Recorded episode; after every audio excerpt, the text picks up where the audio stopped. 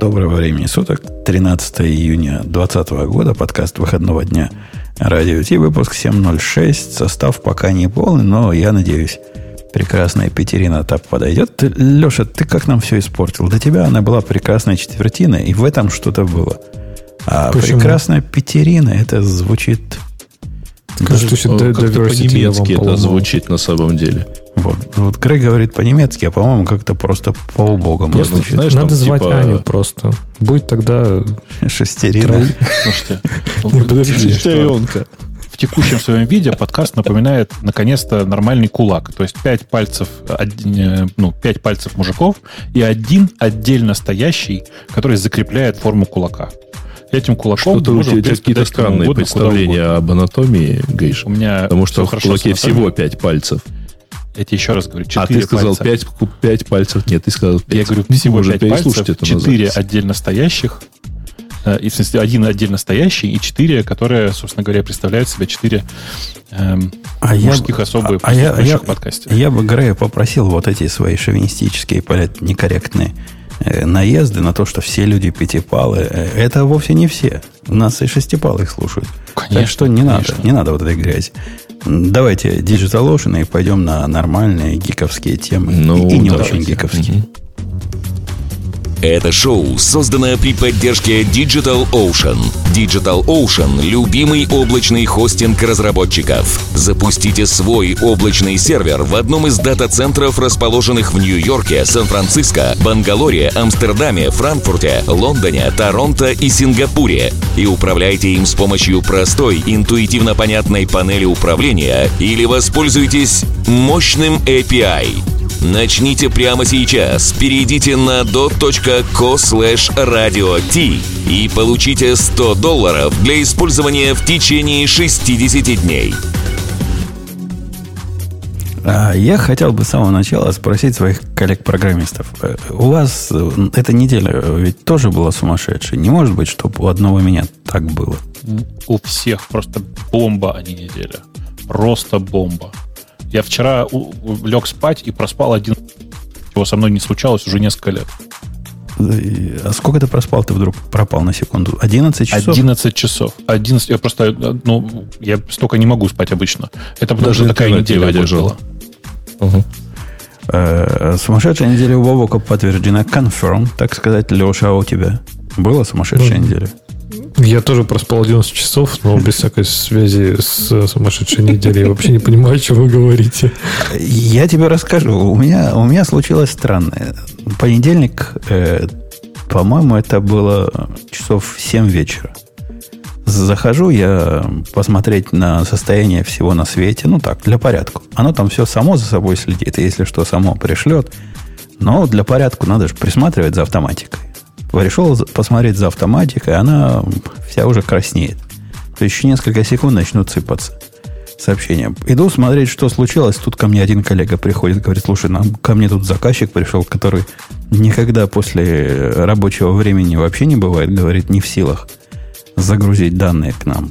Другой коллега из совсем другой системы говорит, ко мне тоже пришел заказчик. Со всех сторон поприходили заказчики и начинают жаловаться. И я смотрю, ну, такое впечатление, сломалось все. То есть вот просто все сломалось. Начинаю разбираться, что сломалось. Оказывается, вы помните, я вам рассказывал, как китаец пермишины поменял? Так, да. Пермишины поменял, а когда у вас SFTP в, в джейле сидит, там он к пермишинам, наши слушатели, наверное, знают, какой он чувствительный. То есть все пути до последнего должны быть рут-рутами э, владеть. А нижние пути, те самые, которые в JL, должны тем заказчиками той правильной группы, в котором они находятся. Я думаю, даже самые наши не продвинутые, даже Грей, наверное, понял, о чем я. И захожу, вижу, все они сброшены на нашего внутреннего пользователя, все пути. А там речь идет о сотнях заказчиков. Представляешь, Бабук, сотни. Со своими так. пермишинами. Со, со, свои, со своим пермишином. Да, ага. Прошивку обновили, что ли? Для тех, кто не понимает шутки, просто Женя недавно тут обновил прошивку на своем звукозаписывающем железе, и поэтому тоже было много увлекательного. Позавчера. Позавчера. Еще ничего не увлекательного не произошло, может, в процессе произойдет. А, и у меня ведь сразу по аналогии, ну, я помню, китаец когда-то такое сделал. Ну, для порядка, что он сделал всему? Э, куда смог добраться. И я сразу китайца бить. Он говорит, я, я вот не виновата я. А, не виновата я. Вообще, компьютер, вот пальчики тут. Хм, думаю, ну как, мистики ведь не бывает. Ты не поверишь, Богу, в каком я состоянии был. Я думаю, может, это SFTP, SSH-FS как-то в каком-то режиме сбрасывает э, Чона. Ну, полнейший бред. Ну, ты представь мое состояние паники, если такая мысль уже приходит в голову. А ну, со всех сторон... Что, И вот ты, я смотрю, в чатике сидит новенький. Хиптер ваш поменял, я же сразу догадался. Новенький сидит в чатике и, и молчит. А обычно он в чатике по вечерам не сидит. Я говорю, чувак, говорю, а ты что-то делаешь сейчас? Он говорит, да, я тут э, деплойментом занимаюсь. Э, начинаю выяснять, в чем деплоймент. Но он же красава, ты понимаешь, он же ну, концептуальный чувак, он же в узких штанах ходит. Он написал ансамблевский плейбук, который первым делом устраивает всем директориям, до которых он может дотянуться, рекурсивно Honor устанавливает. Ну, красава, ну, молодец. А до этого он примаунтил все, что надо было примаунтить, и прекрасно это сделал. Я его попросил, говорю, вот так, все, не, прика- не попросил, приказал остановись, сделать все, что ты делаешь, починил все это. Пока я починил, у него плейбук еще раз запустил. Он говорит, сам запустился. Ну, Леша, как, как плейбук запустится сам? Объясни мне. Ну, как вот. рука дрогнула просто. Сам запустился. И все мои вот эти телодвижения, а я ведь руками менял. Э, да, Бобук, можешь сходу представить способ, как поменять это автоматически? А у тебя есть какая-нибудь система, по которой можно понять, кто owner? Ну да, owner, в принципе, по названию директория почти всегда. То есть... А, ну так 90... есть э, куча прекрасных способов. Я бы скриптик написал. Ansible скриптик надо было написать. Ты знаешь, нет, э, э, у меня в последнее время новое увлечение, простите, короткий плаг в мир питона. И не тот плаг, который вы могли подумать. Тут недавно появился офигенный проект, который называется PyInfra. Ты видел, нет, Жень? Нет, нет блин, просто вот после него не хочется смотреть на Ansible. Он сильно более простой. Сейчас я его куда-нибудь нам кину, наверное, в чат ведущих. Называется он PyInfra. Можно пойти, для, для всех остальных могут сказать, посмотреть pyinfra.com.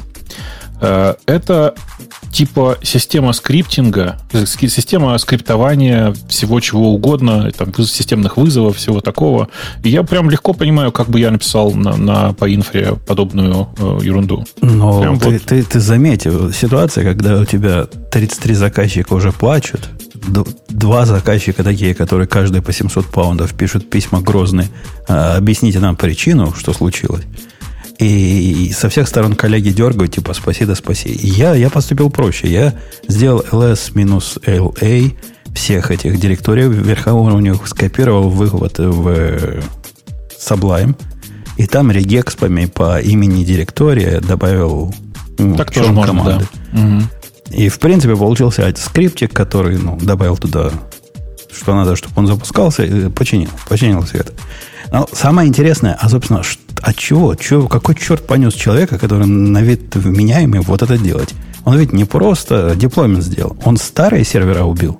Он убил два старых сервера, которые он считал устаревшими. Ну, то есть там старая версия Ubuntu. И создал два новых, не понимая, чего он творит. Провели мы с ним беседу, но это, это какое-то трагическое непонимание. И то, что я называю неуважением к продакшену. Нету у молодых, вот как ни крути, нету у молодых вот этого трепета, который в нашем поколении есть. Ну, как можно было, во-первых, в середине дня, он это в середине понедельника. Кто меняет продакшн в середине понедельника? Слушай, это лучше, чем в середину пятницы. Ну, не скажи. У нас э, с 4 часов вечера пятницы до 6 часов вечера пятницы то самое окно, когда можно успеть все сделать и в пятницу и проверить, что все работает. Не надо на выходные все это переносить. Ну, окей, да, в середину пятницы, наверное, ничего. Но утром, как ночью, пятницу, в пятницу, это же прямо зло. А скажи, а как так получилось, что у этого у такого человека есть сразу доступ к продакшену? Хороший вопрос. Коллега мой спросил, говорит, как, как? Я говорю, как, как же, как же, как? Ты же вот, вот, вот, вот. У меня все ходы записаны. Ты пришел и попросил, дай ему доступ. Он будет моей инфраструктурой заниматься. Я ему дал доступ, он чисто его инфраструктурой занимается. Э, это вот тот самый коллега, у которого мечта несбыточная. И вот этот случай прекрасно показывает, какая несбыточная мечта сделать из э, стороннего, более-менее вменяемого чувачка, хотя и в узких штанах, специального девопса. У него в голове девопс это такой человек, который вот эти вещи делает. Но мы пос посмотрели на практике, как получается, когда не понимающий в системах DevOps пытается ну, девопсить. Они ведь этим девопсом это девопсы не, занимаются. Это не девопс, это ерунда какая-то. Но правда, это, это не девопс. Это человек, который совсем не понимает, что он делает.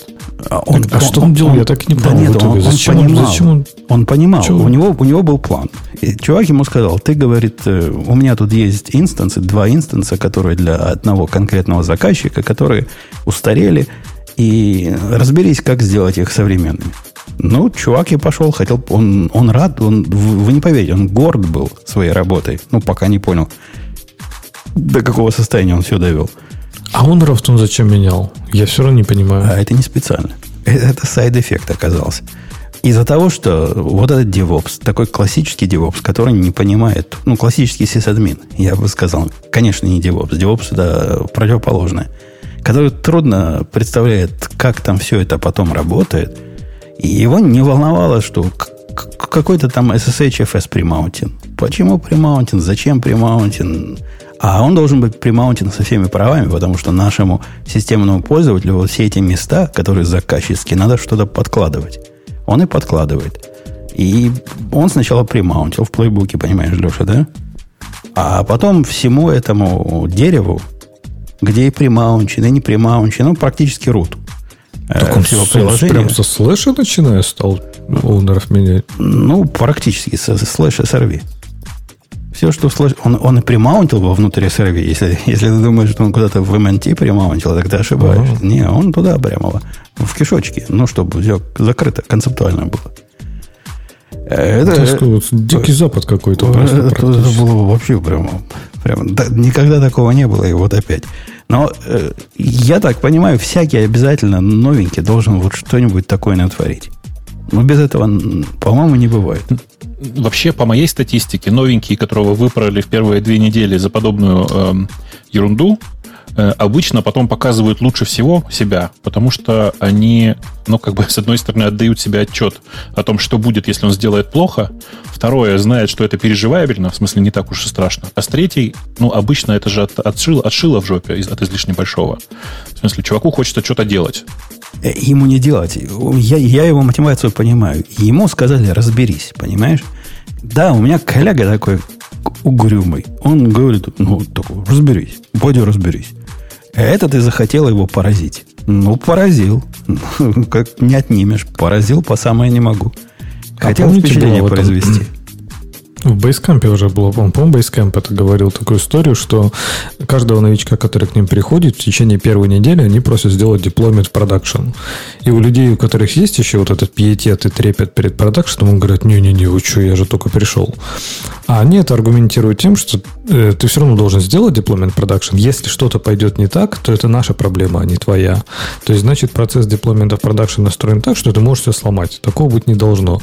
Может, как-то у Путуну вас можно починить процесс, чтобы он, например, не мог на SFTP там все примаунтить и поломать в будущем? Не, ну теоретически ты прав, понимаешь, но практически в компании, которая маленькая и в которой это не случалось, пока он не решил проявить инициативу, вопрос большой, стоит ли тратить силы и средства на, на то, чтобы защититься вот э, настолько от дурака.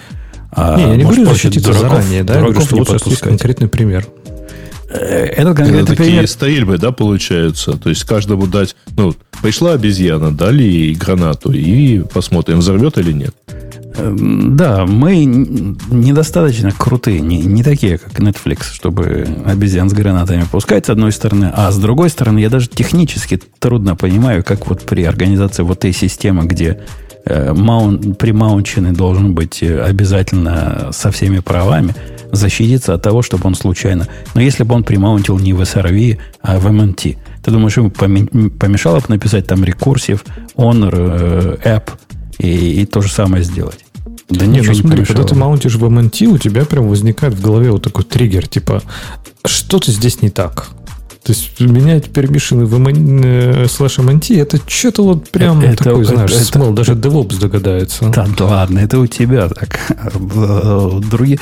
Слушай, но он после того, как сделал два новых инстанса, у него в, в руках ничего не дрогнуло А о том, что подумать, ну, а там же лот балансер какой-то должен быть. Как-то доступаются к ним. Они ведь закрыты. И их надо в лот балансере прописать, видимо.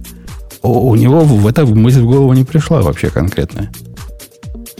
В общем, я, я к тому, что потом мы три дня разгребали э, вещи, которые он доделал.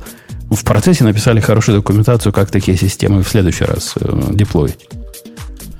Слушай, э, это, конечно, понятная история. В смысле, с молодыми такое реально случается довольно часто. Но я-то, когда говорил «шило в жопе», я имел в виду, что это неравнодушный чувак, которому интересно и хочется что-то делать и, и пробовать, и все такое, а не просто сидеть на попе ровно. И, а, я, есть, я с тобой абсолютно согласен. Ты, ты бы видел, как ему было стыдно. Я, я коллегу своего стороны говорю, слушай, не убивай его пока. Ну, подожди, вот видно, что человек проникся. Не, не надо. Не, не убивай его пока, он мой. Да, я, я с ним, конечно, разговаривал. Э, ну, вы знаете, у, у вас есть такой, Бобу, когда как кризис, и ты хочешь показать работнику, что сделал не совсем то, ты с ним матом разговариваешь. У вас так заведено в Яндексе. Э, ну, в Яндексе в среднем уже нет. В Яндексе вообще в среднем стараются в последнее время не материться. Все какие-то очень приличные стали. Но в то время, когда Яндекс делался, то есть лет 15 назад, это было прям регулярно. Э, это очень хороший способ, который не со всеми помогает. Он такой воспитательный момент. Ты не говоришь, что ты вот такой-то и сякой-то. Не, не, не обижаешь его, а материшь обстоятельства. Но до умного человека доходит. Э, Иванов, неужели ты не видишь, как твоему товарищу на лоб падают капли раскаленного олова, да? Ну, пусть будет на лоб, хорошо, ладно. У нас было всегда по-другому немножко. А к нам э, зашла Ксюша и сидит тихонечко в сторонке, пока мы обмениваемся опытом прошедшей недели. Ксюша, а у тебя была прошедшая неделя? Такая же болезненная, как у нас у всех. Не знаю, она у меня была какая-то длинная. То есть казалось, что там две среды или что-то типа такого. То есть это как-то неделя, неделя, неделя, а, а все еще как четверг. И это обидно. Но зато, зато когда суббота, значит, значит подкаст. И, и можно э, рассказки поговорить. У, у нас первая тема в рассказках. это я время тянул, тебя ждал. Не хотел без тебя начинать, потому что ты-то... У меня прям целая еще одна история была заготовлена, чтобы подождать Ксюшу. Ксюша пришла слишком рано.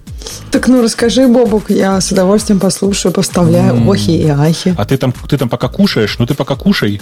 Э, Жень, слушай, я тут вспомнил внезапно историю и хотел сказать, что, знаешь, э, вообще не только с джунами случаются э, странные подвохи. У меня тут в компании, которая мне страшно нравится, произошел интересный инцидент. Он мне прямо очень нравится, я его теперь хожу и всем в качестве загадки рассказываю. А загадка значит, такая. Есть такая база данных, называется Aerospike. Знаешь такую базу данных? Ну, кроме названия ничего не знаю. Кроме названия ничего не слышал. Это, короче, примерно как Redis, только с SQL, с SQL-like синтаксисом и нормальный, нормальный встроенный, нормальным встроенным э, реплика, встроенной репликацией, всякой такой ерундой, такая коммерческая база данных. Она простенькая, но, тем не менее, довольно шустрая, и некоторые ее используют. Вот компании ее использовали, причем используют, используют до сих пор без особого накопленного опыта. Э, и тут выкатили в продакшн новую систему, которая эту базу использует. И так как в продакшене она первый раз была, то построили, ну, как бы сделали традиционную историю. Значит, подняли кластер из э, трех машин э, на аэроспайке, так как в машины там, в принципе, ну, смысле, так, так как реплика там мастер-мастер, то есть настоящая реплика по большому счету, э, то впереди нее поставили балансер, чтобы ты приходишь на один IP-адрес, и тебя бросает на, один, на одну из трех машин, и оно стики, поэтому все, в общем, как бы логично и хорошо. Э, и, ну, собственно говоря, и так в, такое, в таком состоянии запустили. И вот через некоторое время, по какой-то причине, эта база начала приходить, приходить в очень странное состояние. Она как бы м, вроде бы и работает, но э, э, на клиентах ответов практически не видно а она при этом супер быстрая обычно, то есть она, ну, никаких проблем у нее не было. И вдруг вот начинаются такие странные перипетии. То есть происходит это обычно так. Вот первые симптомы выглядят так. Один из узлов по какой-то причине получает запрос, который выполняется слишком долго, и сразу после этого весь кластер начинает вставать вот таким колом. Какие идеи, как лечить? Ну, без, без особых знаний, как оно, как мастер-мастер у них устроен, даже трудно что-то ответить, по-моему. Э, но э, давайте так скажу. В других местах, где использовалась тоже репликация мастер-мастер, э, все работало нормально. Ответ, который... Ответ, на самом деле, я дал в процессе рассказа про то, как, как построили эту конфигурацию. Э, как бы даю наводку. В процессе как бы сказать, в процессе управления всей этой системой на балансере, когда э, из трех э, адресов э, реплики делали не три, а два, то оказывалось, что база начинает волшебным образом почему-то снова работать. Неужели как в Монге какой-нибудь типа write concern был в majority слишком высокий поставлен? Ну, там был write concern, но нет. Короче, не буду вам мучить, э, вас, вас мучить э, всяческими дурацкими догадками, потому что на самом деле это моя мысль о том, что без опыта э, работы с каждой базой данных ты на самом деле даже интуитивно, в принципе, с очень большим трудом, такой, с большими подсказками можешь догадаться, что произошло. Произошло вот что. Внутри аэроспайка есть как бы свой протокол, который экспозит тебе наружу все реплики этого кластера. И что происходило дальше? Ты как клиент приходишь к нему, а он тебе говорит, ты ходи не только ко мне, но и вот на эти соседние адреса. А соседние адреса, естественно, они напрямую недоступны, а доступны были только через балансер. Дальше логика понятна? Э, то есть не хватало какого-то фаерволовского рула, который разрешал туда ходить? Ну, надо было просто балансер вообще нахрен убрать. Он не нужен вообще. То есть там просто конструкция такая же, как у Redis или Memcache он как бы умеет ходить сразу во все э, дырки. Он просто переключается нахождение в другие отверстия в тот момент, когда ему по клиентскому протоколу сообщают, что у меня тут оверлоадинг, сходи в другое место куда-нибудь.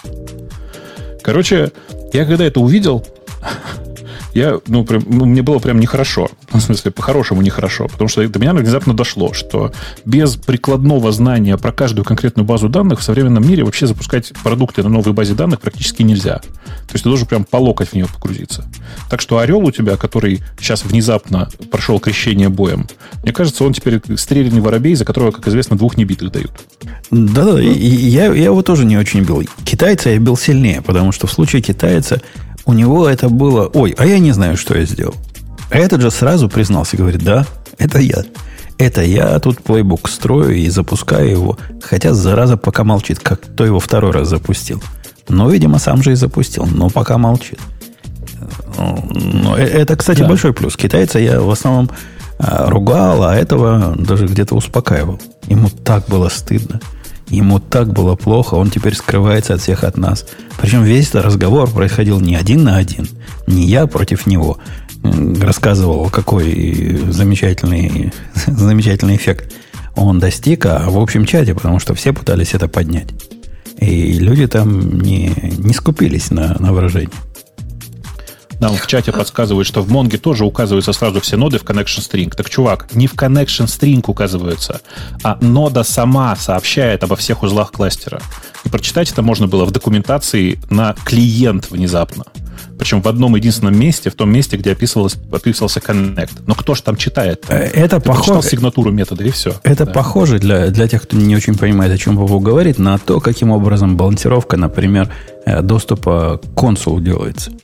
Вы разбрасываете все эти узлы, которые типа мастер, мастер, мастер и 33 мастера на load balancer е и приходите в любой из них, а, а с него уж видно будет, что делать дальше.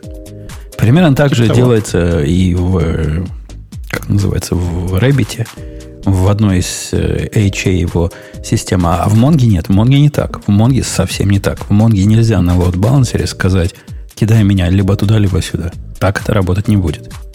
В Монге можно указать в connection string сразу несколько урлов.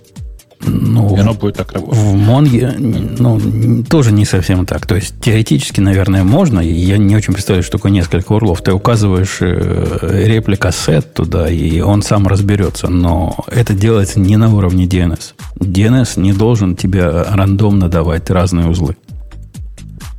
И так работать не будет. Вот как, э, как работает в RMQ, так тут работать не будет. Давайте темы тронем потихонечку. Ксюша. А у меня вопрос. Два вопроса. А? Да. Первое. Давай. То есть получается, что как бы вот этой базе данных ей не, нуж, не нужен он балансер и вообще, вообще не был нужен. Не нужен. Да, ну, то есть просто некоторым базам нужен, некоторым не нужен. И как бы пойди разбери, каким как. Да-да, в этом и проблема, понимаешь? То есть мы по привычке, например, как в Redis, как в MySQL в большинстве случаев, подняли над инстансами балансер. А он, а он вообще не нужен. Он в данной ситуации скорее вредит, чем помогает. То есть вы решили как бы пере, перехитрить ситуацию, типа горе от ума. Да, да. Ну да, просто по привычке сделали так же, как и везде, а нужно знать тонкости, знаешь, каждой конкретной реализации. А еще вопрос. Ты сказал, вот сейчас, в наше время нужно знать, а разве не всегда так нужно было знать? Ну, то есть, что поменялось? Ну, Просто вот, их стало ну, много. Их стало много и разных. И mm-hmm. люди часто выбирают э, странные инструменты для решения своих задач. Потому что, ну, как бы, давай так, если бы я был в, в этой компании в тот момент, когда кто-то принял решение использовать Aerospike, я бы оторвал руки и сказал, давайте, как все с Redis, пожалуйста. Или... Так они же наоборот, получается, у них фича есть. Это как бы не баг, а фича, правильно? Ну, как? Это, это понимаешь, это как эм, люди внезапно на ровном месте решили использовать инструмент, не тот, который используют все, а тот новый, который им очень понравился, забыв, что слово «новый» одновременно означает «мало кому известный». Так, может, они думали, что вот, вот это наше конкурентное преимущество. Не-не, это, минор, это минорная часть, там ее вообще никто не видит. Это, это, это Aerospike, в смысле, он там очень в глубине, в глубине закап, закопан, и нужен реально как key value storage, больше ничего. А, а тут нам в чатике, кстати, Андрей дает замечательную ссылку на документацию к Монге. Оказывается, Монго так умеет. То есть, оказывается, перед Монгой можно... Это для меня прямо вау. Я, я такого не знал. Поставить вот такой лот-балансер, который случайно будет тебя кидать, кидать на разные ноды для резолвинга, и они уж сами разберутся. Они там проверяют, мастер ты или не мастер. И мастер это, который можно писать, или можно prefer там райты на, на слейв. Все это оно типа само умеет делать. Если оно на самом деле так, это круто. Это как бы еще ну, один уровень Отказа устойчивости может добавить. Давай, Подожди, давай, так а почему ты, у тебя не, не было такой проблемы? У тебя не стоит балансер? Если ты не знал про эту фичу, у тебя должен стоять балансер? От того, что я не знал, что так можно, я был уверен, что так нельзя. И я никогда не ставил балансер перед Монгой, потому что я, я всегда считал, что в Монге даешь, э, ну, кластер, и, и все. То есть список вот этих урлов даешь ему, а вот дать, допустим, DNS-имя – не знаю, там app.mongo.umputun какой-нибудь нельзя, если он кидает на разные ноды. Оказывается, можно. Даже если он попадет не на мастер таким ударом, оно все равно само разберется. Это круто. Ну, э, надо посмотреть все-таки, как это работает, потому что э, в большинстве случаев вообще в Монге, давайте по-другому даже скажу, в Монге вообще в среднем стараются не делать такую сложную конфигурацию кластера, чтобы можно было писать в рандомный инстанс. И, как следствие, не поднимают, э, ну, не поднимают классический балансер. Ты просто сразу идешь в мастер, правда же? Или два коннекшена держишь. Ну, ты в URL. Это на стороне клиента у них делается. Да, да. Ты, да, ты, да, ты URL такой даешь, который знает про, про то, куда ходить. Ну да. А типа поднимать отдельно ради этого балансер с Mongo обычно никто бы и не стал. Я, я никогда такого не делал. Ну вот теперь меня эта идея заинтересовала. Я, я сразу после этого подкаста попробую таким образом настроить. Ну согласись, будет круто, если можно абстрагировать, собственно, connection point, за, спрятать за каким-то DNS, а DNS еще и умный. У, это вообще можно. Так, а ты уверен, что ты правильно читаешь? Вот я читаю, я так неоднозначно не могу понять вот то, что ты говоришь, что он клиент автоматически там типа э, я не понимаю даже, что он будет пробовать или там будет где-то внутри себя раутить и искать этот мастер. Он просто говорит, что он тебе вернет документ, который говорит, типа, кто мастер, кто не мастер. Да-да, и все ну, следующие запросы пойдут, соответственно, с твоей топологией уже. Так это типа у тебя клиент разберется? А Конечно. Как, а у, у, них, у них все это на стороне клиента делается. Так, а как ты сможешь, если у тебя балансер стоит, как ты сможешь Там... через как клиент сможет сказать, я хочу вот на тот нот сходить? Не, ну, конечно, надо оставить ей доступ э, напрямую к нотам. Ну, так, так, так. Ну, ну, не, а, нельзя то есть, типа, у тебя и через балансеры будут, и то есть балансер чисто как такой будет discovery механизм. Типа. Ну да, ну да, ну да. И, и именно об этом речь идет совершенно правильно. А, давайте вспомним. Обрати что... внимание, как там, как там красиво. Я наконец посмотрел, как там это сделано. Э, через SRV записи. Ты видишь, да? Да, да, только что написал Андрей. SRV, Андрей. Да, да при, прелестно. Прелестно. Можно туда вполне и какой-нибудь консул для Discovery прикрутить. Даже без такой-то матери. Причем довольно забавное решение, да, у ребят в Монге. Является ли темный режим хорошая идея, спрашивает некий Кев. И надела эта статья, я не мог и не выбрать, потому что это практически так же весело, как обсуждать табы против пробелов. Ну, это, наверное, второе после табов э, и пробелов. Ну, разве что в режиме, знаешь, сначала табы с пробелами, потом долго никого нет, потом вот эта тема. Да нет, ну подожди, подожди. Темная тема или светлая тема, это, это почти винда или Mac, или винда или Linux. Ну, это один из ключевых вопросов, которые задают на собеседовании. Можно я задам все-таки этот вопрос? Он просто крутится у меня в голове. Но я... А темные темы еще не запретили? Ну, не знаю, в США там, например. Там ее называть, всего сейчас ее называть, Она же Dark, а не Black. Ее называть Black нельзя, конечно. А, а так все остальное можно. А, можно назвать не светлое. Я просто уже думал, не начинать ли там большую какую-то э, шумиху на тему того, что э, темные темы это важно, и вот это все вот. А, темная тема в этом смысле, наоборот, политкорректна. Она типа лучше, чем белая тема. Поэтому тут должно наоборот приветствоваться. Наоборот, политкорректная. Молодец. Да. PC-мастер просто, да. Э, Ксюшенька, ты как специалист по темным темам, расскажи нам, что тут автор несет? Он тут на науку какую-то, на, на британских ученых ссылается практически, которые исследовали Почему все и рассказали. британских нормальных ученых он ссылается. Ты имел в виду Ксюшенька как единственный, кто читал эту тему? Ну, то есть он говорит, что есть некоторые там, мифы, я не знаю, не мифы про то, чем темная тема лучше. Что лучше с нее проще читать. Ну, оказывается, что исследования показывают, что, в общем, не проще. Дальше, что я так понимаю, что болят глаза или нагрузка на глаза, да? Э, и опять же, он говорит, что если посмотреть все исследования, то опять же оказывается, что темная тема не лучше в этом смысле. У меня, кстати, в последнее время начали болеть глаза. Я тут даже, если честно, задумалась, может быть, это из-за обилия темных тем? Совпадение? Не думаю. В общем, не знаю. И дальше он говорит про батарейку. Ну, вот про первые две для меня это не было новостью, потому что, ну, действительно, люди эволюционировали, как утверждается в этой статье, э, охотясь днем. Поэтому наш глаз, в общем, заточен на работу днем и заточен на то, чтобы вот по белому ему, в общем, лучше видно обычно. Вот. Черный, мне кажется, просто как-то хипстерски. Ну и значит про батарейку. Про батарейку оказывается, что тоже не все так просто. Только э, с OLED AMOLED э, есть разница, и там разница на 41%. Но там разница связана как раз с тем, если у тебя абсолютно черный цвет этой темы. То есть, если, например, как большинство используют темно-серую, вот, например, CleanFit, очевидно, у них не черная тема, по-моему, у них какая-то темно-серая. Темно-серая или темно-синяя. То есть, в основном используется так. Ну, потому что, видимо, черная как-то совсем по глазам дает. И, в общем, никакой экономии нет, если вы используете темно-серую или темно-синюю. В общем, эта а, тема темная, не а, имеет никакого смысла. А подождите, а кто-то действительно использует темную тему в плане экономии батарейки? Такое бывает? Я слышала, ну, вот как, нет, я слышала прям, что вот это вот... Да, не, ну если это мобильный, например. Так, да, конечно, но на мобильном телефоне, да, не на, я думаю, не на десктопах, но я слышала, вообще, я слышала это как главный поинт того, ну, зачем ну, черная тема. Ну, это дичь. Но автор же пропускает главный, главную проблему уже, почему не, не упоминает, почему люди используют темную Потому что это круто? Красивенько.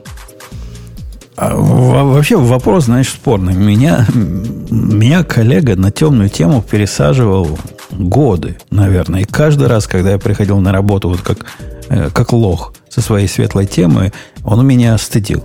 Но вообще он меня вначале стыдил, что я не на Eclipse, а на IDE, потом сам на IDE перешел. Но когда я перешел на IDE, стал меня заставлять, а в IDE появилась темная тема, на нее перейти. В конце концов убедил.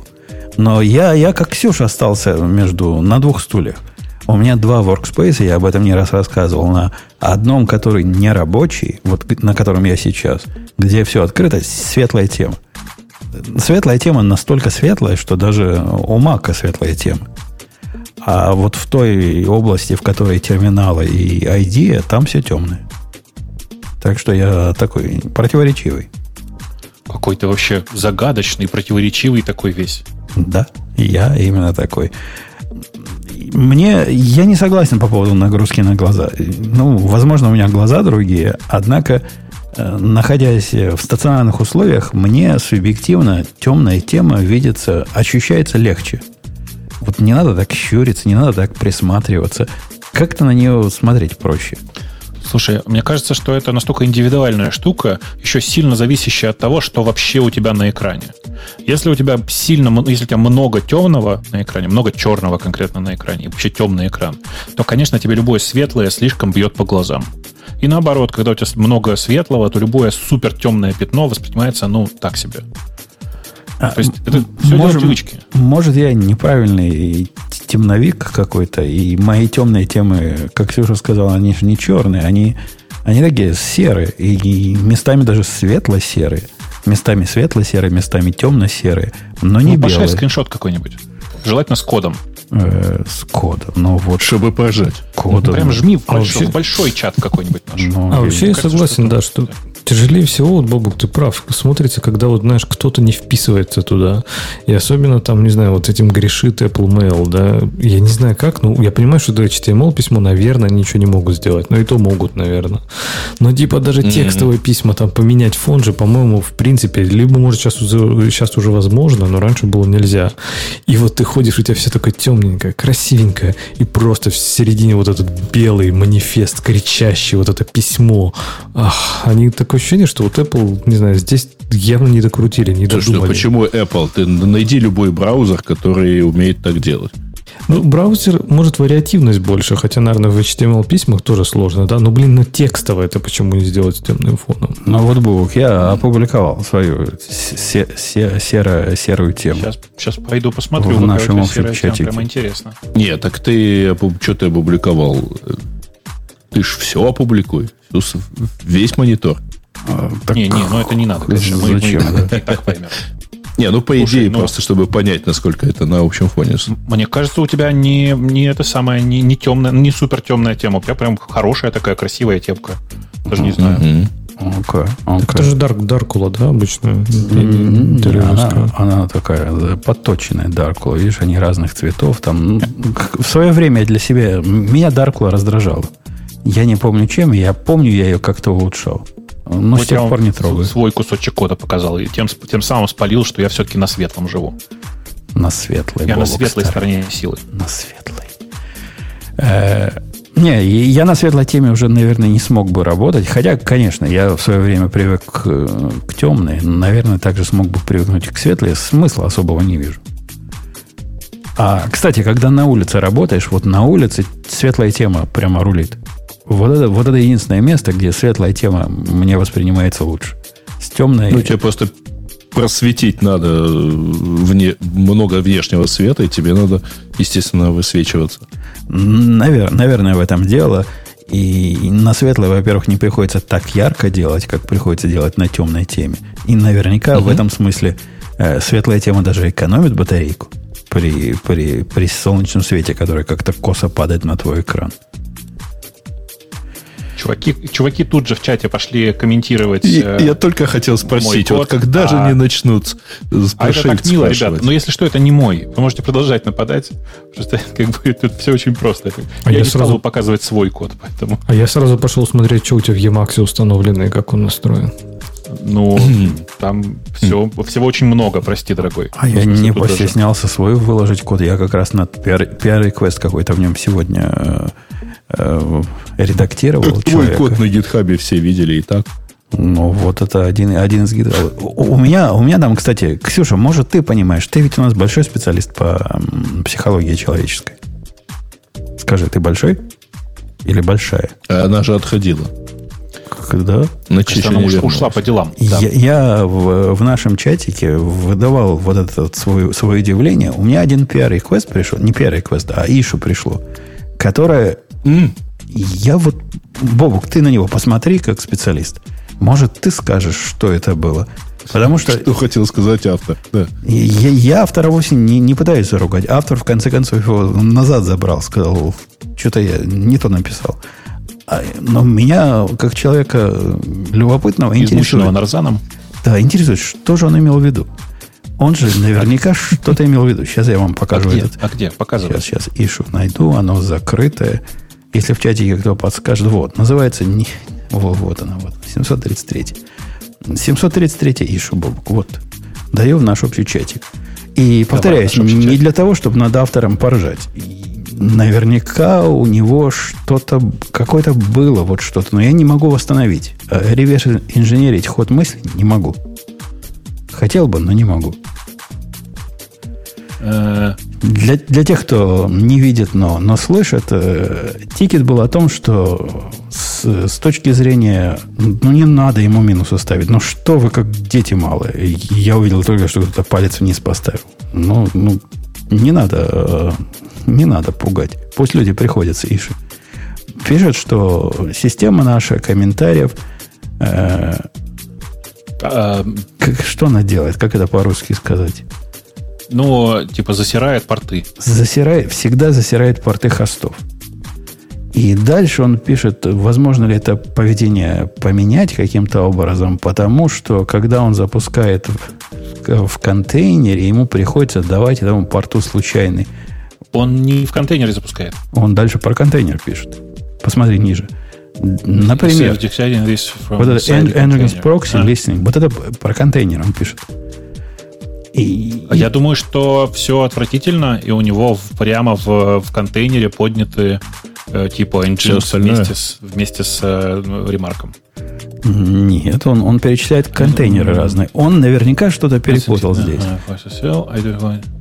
Listening host at all. Uh, ну, uh, может быть, он просто не понимает, что вообще не обязательно Э, экспозить порт из, из э, докера? Это хороший вопрос. Я именно эту теорию и, и выдвинул там внизу, когда пытался ему ответить, что, мол, все, все в твоих руках, ты контролируешь.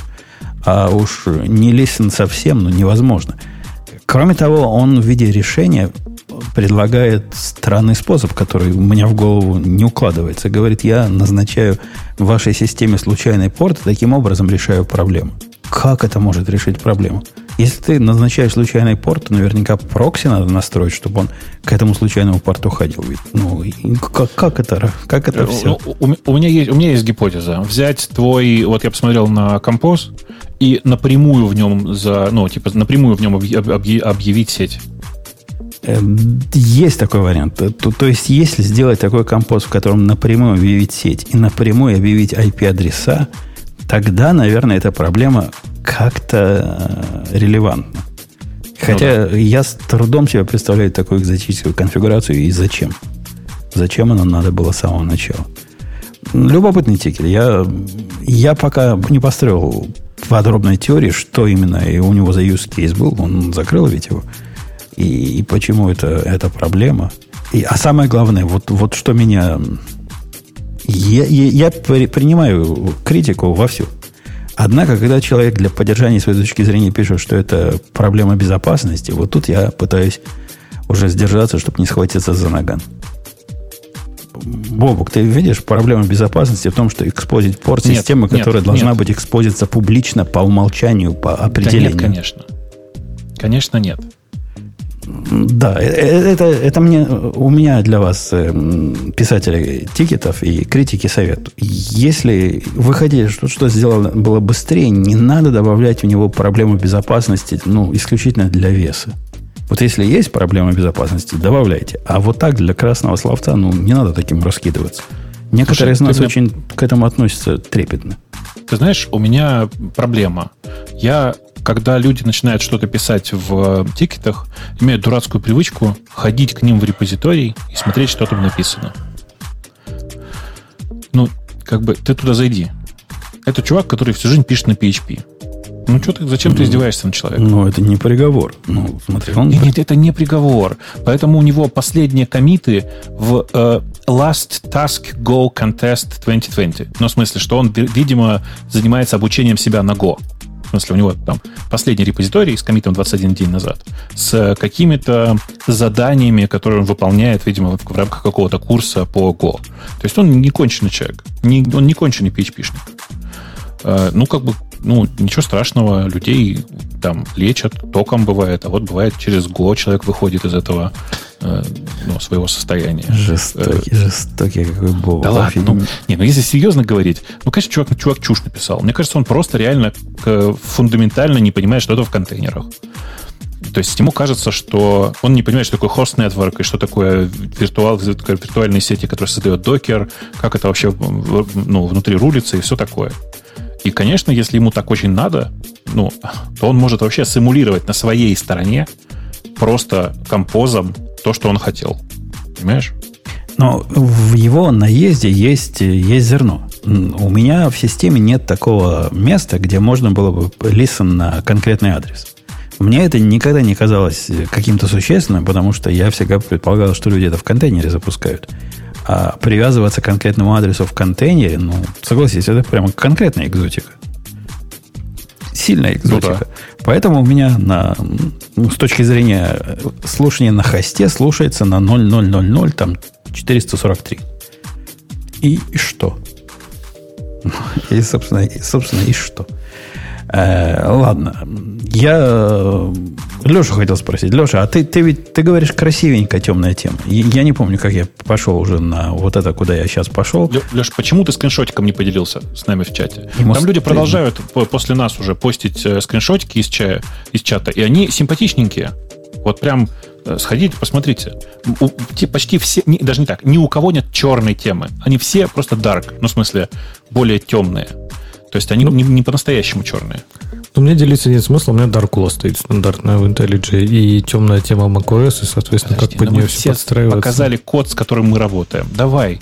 Это что такое, знаешь, соревнование, типа, покажи Конечно. последний код, с которым ты работал. Ну, давай сейчас на минут 15, пока IntelliJ запустится. Ладно, хорошо, один-один, красавчик. А вот это пока, сейчас зачет было. А пока красивенький, я не знаю, вот он потом как-то правда оно эстетичнее смотрится. То есть вот как-то изящнее, как будто даже код становится лучше как-то от него выглядеть. То есть, не знаю. Во-первых, потому что подсветка другая. То есть, даже сам вот этот синтекс highlight, он же другой под темную тему становится. И мне он больше, то есть, его легче сканировать по ощущениям. Нет, Конечно, наверное, можно найти... Посканировать. Посмотри внимательно. Ты посмотри. Где? Светленький, светленький скриншот, единственный там. Конечно, так. его легче. Посмотри, Не, ну, variable смотри. names ну, явно выделены фоном. Э, э, вместо длинных всяких непонятных слов, обрати внимание, сколько у меня, конечно, у вас вообще... Это твой всех, ты имеешь в виду, да? Да. У вас угу. у всех так отвратительно выключены лигатуры и всякие сокращения, а я так люблю, когда код сокращенный. Дядька, ну, ты, мой, ты, ты мой код видел? Там, там сплошные лигатуры. Ну что, у меня нет примера лигатуры, ну, что ли, в коде? Ну, в мой код посмотри. Вот у меня там лигатуры и замены, и, и всякое такое. Э, вот у меня типа... ER не равно nil. Самая популярная лигатура в Go. Вот оно, лигатурно все. Что ты, ну, наезжаешь ты на мои ну, лигатуры. Ну ладно, лигатуры, да, ну хорошо, но у вас сокращений нет, это прямо страшно смотреть. У меня все как-то так... Ну, вот видите, как, как слово return выглядит? Вот посмотрите в 48-ю строчку. Или там, не знаю. Ну, вообще, Бобок, я за такие вещи своему китайцу руки отрываю. И ну, вообще, не понимаешь. Те... Китаец просто читает символы, понимаешь? Не-не, не за это те, отрываю руки. А, а подожди, как, китаец что, иероглифами пишет? Когда и, и ругаюсь тоже в PR-реквестах, когда мне if селсами предлагают. У тебя тут сплошные if и else. Ну, не у тебя, а в том коде, который ты скопировал. Это, это, это правда, и это одна из причин, почему я всем, всем сразу же говорю, посмотрите внимательно, это же тоже просто не мой код. Вот конкретно вот типа функция, которая называется getUser, она просто написана не, непонятно как. Ну, потому что, очевидно, не просто if с else, а if, в котором внутри return, и else, в котором внутри return. Понимаешь? Mm, я, я внутри return не вижу. If... Ну, 35-я строка Э, return и дальше функция. 48 строка return и дальше внутри, внутри э, значения. Видишь? Нет. Ты не видишь? Э, так, вот эта длинная стрелка вправо. А, эта длинная стрелка вправо означает не табуляцию? Это return. А, я думал, да. это, это так табуляция у тебя рисуется. Что ты, ну что ты, ну, конечно, нет. Это, это самая стрёмная функция, которую я могу себе представить как бы, ну, не бывает так, ты посмотри. Это просто, ну, как бы, ну, да. Else, комедийное шоу. Else э, смысла после ретерна внутри ифа имеет мало. Вообще, мало. вообще никакого, прямым текстом говоря. А, как бы и там так везде, видишь? А как у тебя догадаться, что это стрелочка return? Вот я, например, не понял. Ну, это, это, это, не, это не в коде стрелочка, это в отображении. То есть так вижу только я. Там это нормальный текст, конечно. Да, ну да, за такое, за такую Э, репрезентацию надо руки отрывать. Это очень удобно, Женя. Это очень удобно. Леша, ты, ты, ты видел, как у него ретерны стрелочками сделаны? Или Леша Нет, пошел свой код искать? Не, у меня первая, первая реакция, кстати, тоже была, типа, знаешь, what? Но, не знаю, наверное, что-то есть. Но мне кажется, фишка в том, что ну, это же лигатура, я так понимаю, что она же ну, только визуальная, правильно? То есть она, это только визуально, это вообще Конечно. сделано шрифтом. Ну, не знаю, мне кажется, что, наверное, если тебе привычно с этим читать, то здорово. Но вот когда реально человек со стороны будет смотреть, знаешь, особенно... А зачем он будет типа, смотреть в мой экран? Это хороший вопрос. Но, например, э, если тебе надо будет что-нибудь там показать кому-то, хотя ты, наверное, не будешь экран шарить, это пошаришь код. Ты дурак, Тоже что ли, конечно. Погоди, погоди. А как же парное программирование, когда у Бобука на коленке сидит э, другой программист? А вот сейчас вот парное программирование, надо... ребята, сейчас парное программирование как устроено? Люди открывают два текстовых редактора, каждый со своей стороны. Э, и, собственно, дальше все общение идет как бы текстом. Ну, в смысле... Подожди, а какой же это смысл, если ты никого на коленке посадить не можешь? слушай, я не могу, я никого к себе пока пригласить домой не могу, у нас тут карантин, не знаю, как у вас. А у нас уже ну, практически отменяют, да. К нам уже придут мужики, которые там чердак чинить должны. Появились. Ну, э, это хорошо. Ну, в смысле, я пока к себе никого на всякий случай не приглашаю. Ну, мало ли что. И правильно. И так и дальше поступай. Конечно. А, конечно. Ну, что, симпатичная девушка придет там унитаз чинить. А Здесь дураками пойдут. Вот это не хотим ли мы тронуть вторую тему, потому что на первой мы уже сидим первые 50 минут. И это где-то близко к рекорду. А, Грей, скажи, дружище, ты как относишься ко второй теме, которую ты сейчас нами э, предложишь? Ну, вторая тема это про то, что Apple э, наконец-таки объявила Э, сделаешь ее текущую или мне нажать? Я сделаю, если именно это ты хочешь. Ты подумай, именно ли это ты хочешь выбрать. Вторая не обязательно должна быть вторая по списку. У тебя ну, право, право выбора есть. И ты им так бессмысленно распоряжаешься. Просто взять следующую. Видимо, так. А, ну, ладно. что, мне нравится эта тема. Ладно, раз Все, так сказать, ждут. такой. Все давай. надеются, потому что э, Apple единственная Э, кто не отменила эту конференцию, а перетащила ее и обещает сделать даже еще круче и больше. Э, ну, новость на самом деле заключается в том, что Apple опубликовала расписание WWDC, э, которое начнется 22 числа, 22 июня, без объявления войны. Вот, как обычно, в 10 утра будет кинот, Э, который, э, ну, вот пройдет как-то, черт его знает как, потому что не очень понятно. Раньше, по крайней мере, там народ бежал, там сидел, хлопал. Как сейчас э, пройдет все это дело без толпы в зале, будет интересно посмотреть. Если, Хотя бы, это если будет бы, из, из той же. Если да, бы Ксюша вернулась, она бы нам рассказала, как, как она собирается. Но судя по тому, что она молчит, она еще не вернулась. Ну что, все пойдем на WWDC? Мало ну, того, теперь, что... кстати, кстати, слушай, это хорошо. Все теперь могут пойти. Все в одинаковой этой, потому что раньше Apple что только не делала, чтобы как-то справедливо распределить людей. А, погодите, погодите. У, у, меня, у меня главный вопрос. У нас не будет как... Где, Бобок, была с, с Pepsi-Cola ситуация в в Филиппинах, да? Не помнишь? Где-то там, да. Я тоже читал эту статью. Да-да-да. У нас не будет как, как с Филиппинами. То есть нам ништяки положены, поскольку мы придем на конференцию, а там же всем что-то подарочки дают. Где наши подарочки, хочется спросить. Э, а ты же не ходишь на конференции. Откуда ты знаешь, как там полагается? А Ксюша рассказывала. Мне Ксюша рассказывала, там чего-то всегда должны выдавать. А она ведь большой ход, ходок, ходочиха. Она ходок?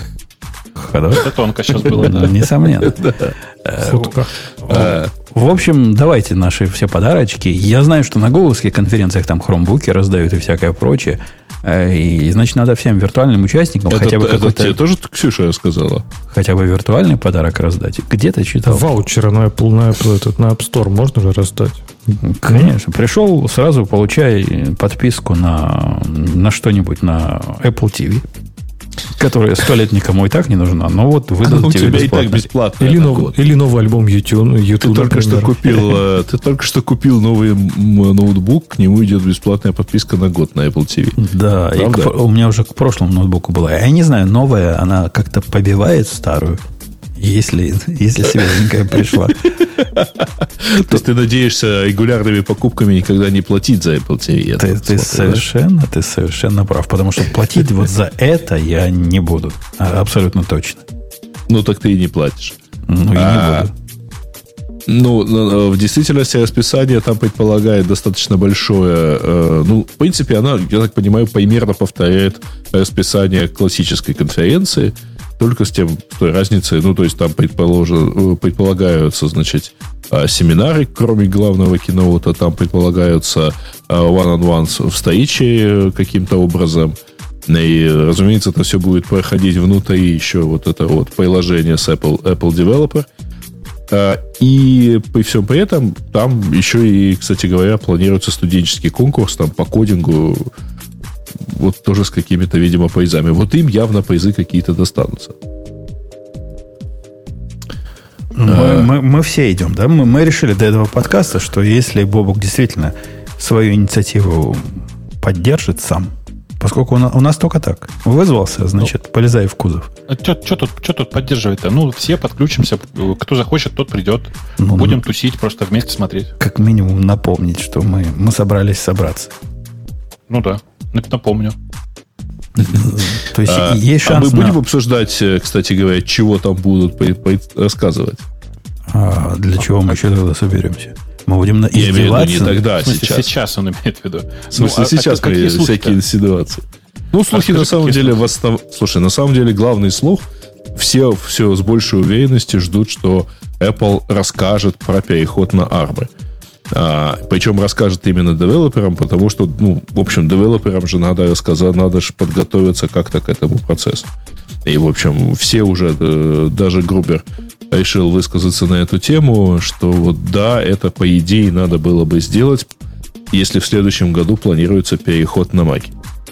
Э, на Арбы, то есть. А, а это, а самое главное это, а, ну, будет там, э, ну, MacBook мини на армии, который есть уже у ведущего аналитика. Нано, нано. Да, нано. Он, он уже в руках его наверняка как держал. Я мог? Слушайте, Конечно, ну, кстати, интересная штука. А ведь когда переходили на э, с PowerPC на Intel, да, Apple же девелоперам пред, предлагала э, такие transition kits, по-моему, да? То есть это э, интеловские маки в корпусе, ну, как бы, чтобы был, можно было быстро разрабатывать, корпусе э, традиционных PowerPC. А, а, что, на самом деле такой, такой предлагали когда-то? А почему мне не выдали? Ну, вот я где-то встретил сейчас упоминание, что вот, вот тогда так было. А потом, но их потом надо было вернуть. О, и когда ты их возвращал, ты получал еще и типа скидку на э, вот уже нормальный Intel э, этот. Ну, слушай, ну строго говоря, тебе же надо как-то отлаживать это все дело, да? А, вот смотрите, с, с точки зрения того, что можно было бы субъективно ожидать. Субъективно можно ожидать новой версии Apple TV. Скорее всего, потому что это уже сто лет в обед, которая 4K, казалось бы, только недавно вышло, а прошло уже сто лет с момента выхода. Ну, Грей там поправит, скажет всего два года, а не сто лет или три года. Но, тем не менее, э, долго. Ну, все равно много, а, но, правда, не очень понятно, а куда его апдейтить-то? Как-то, чтобы лучше было. Ну, что-то 8К тебе туда запихать. И контента что, такого нет. Вот если они сделать. туда запихают э, умение в YouTube воспроизводить 4К, то это будет круто. А он Но, умеет, к сожалению, он умеет. YouTube этого не умеет. Что значит не умеет? YouTube умеет 4К и на Apple TV умеет 4К YouTube играть. Нет, не умеет. Именно на Apple TV он этого делать не умеет, потому на YouTube что... не умеет конкретно. Да, нет. Подожди, подожди. Да, вот приложение... YouTube умеет 4К воспроизводить, а Apple TV умеет 4К воспроизводить, но YouTube принципиально не использует H265 для э, кодинг, для воспроизведения для Apple TV, и поэтому ты можешь посмотреть только 1080p. Ну, я, я даже спорить с тобой не буду. Ты как-то уверенно об этом говоришь. Я как-то смотрю 4К. Я просто специ... Слушай, я просто специально вот какое-то время назад наконец-таки к телевизору 4К подключил Apple TV 4К и обнаружил, что он все равно играет 1080p. Но там действительно, там э, YouTube предпочитает использовать, условно говоря, не стандартный кодек вот для воспроизведения 4К. Мне кажется, что... Ну, я, я YouTube смотрю в основном на э, LG TV, которое там свое приложение. По-моему, оно умеет 4К показывать. LG, LG TV умеет, да. У меня, у меня такое ощущение есть. И, по-моему, Fire TV тоже умеет 4К показывать. Да. А уж казалось бы, это, это вражина такая они, вражина. У, они умеют, да. А Apple TV не может. Ну, потому что, извини, в LG TV и в Fire TV внутри же Android. От тебя, Грей, постоянно какой-то треск идет, что-то там то ли провод отходит, или еще чего-то, что, что-то происходит. Я его стороны. даже не касаюсь. Вот, Если да, что, я тоже слышал да. это слово. Да, потрескиваешь ты постоянно. Э, ну, не а знаю. Ксюша не еще знаю. не пришла у нас? Нет? Нет? Нет? Нет? Ксюша, да? Да? Нет? Нет. Не пришла. Поэтому она ничего не донесет нам нового по поводу этой сходки. Леша. Ну что, будет iOS 14. А, кстати, э, есть еще один долгострой, который очень давно не обновлялся. И вот Женя прямо сейчас на него смотрит. Mac Mini? А и Mac Pro. Да ладно, ему три года. Он, он красава и сейчас. Чего ему? У вас там да, все... Да, но он не обновлялся три года. Но ваши все маки вентиляторами шуршат, а мой стоит как влитой холодный. Так что не надо грязи вот этой. Э, Леша, скажи мне, дружище, я, я тебе даю тему следующую выбрать. Вовсе не значит, что ты должен выбирать следующую. Грей просто прямо понимает. А ты можешь выбрать любую. Любую. Слушай, давай, я так редко темы добавляю, то давай я выберу ту, которую я добавил. И раз уж мы про Mongo уже немножко тут поговорили, то продолжим про нее и говорить. Про то, что HSBC решил избавиться от 65 устаревших, вот этих древних, вот этих убогих, вот этих вот э, каких-то скрипящих и шкварчащих реляционных баз данных и перенести все это на один прекрасный... Они пишут database, я надеюсь, что хотя бы на один кластер Монги. Они, вот. они называют не раз... просто database, а глобальный. Глобальная такая Mongo. Конкретно да. глобальная. Да. И это то, что они анонсировали. Я так понимаю, у MongoDB была конференция MongoDB World. Интересно, что как-то она совсем мимо меня прошла, что удивительно даже. То есть я вообще нигде не видел никаких упоминаний про это. Хотя обычно я даже, если так специально не слежу, то где-то кто-то, ну хотя бы что-то про это скажет. Но тут была полная тишина. Так вот, на этом MongoDB World как раз глава HSBC, он вышел и гордо рассказал, что раньше у них было 65 разных приложений, и у каждого сам своя специфика по стране, и они не могли использовать, например, одну кодовую базу, и приходилось плясать от э, схемы, баз, схемы базы данных. А сейчас они планируют это переписать на Mongo, и за счет его вот этой схемы лес модели они готовы все это теперь заменить одним приложением. И типа те, кому надо какие-то сверху данные, там, ну, специфичные для региона, они просто втемяшат туда сверху, и будет нормально. И здесь я немножко залип, если честно. Либо я не понимаю, что все-таки значит схема лес, либо, либо они. Но какой-то use case, по-моему, использования Монги здесь такой своеобразный, что я бы, по крайней мере, как часть кинота, как часть презентации, может быть, его бы и не показывал. И, или, как, что... или как минимум объяснил, собственно, кто, кто на чем стоял, где, где лошади. Это, это что вообще все означает? Ну, то есть, э, у них было 65 разных типа сервисов, видимо, да, каждый против ну, из которых работал со своей региональной базой данных. А теперь да. у них будет один, который волшебным образом, из-за того, что документы flexible такие, будет делать все хорошо. Да.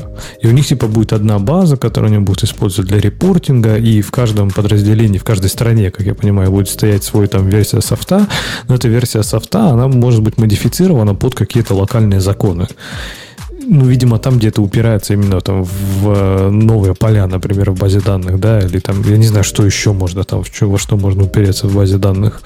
Вот. И это, это да, это выглядит странно. То есть, если это действительно то, что они делают, и они, опять же, упрямо говорят, что это один инстанс, что это одна база.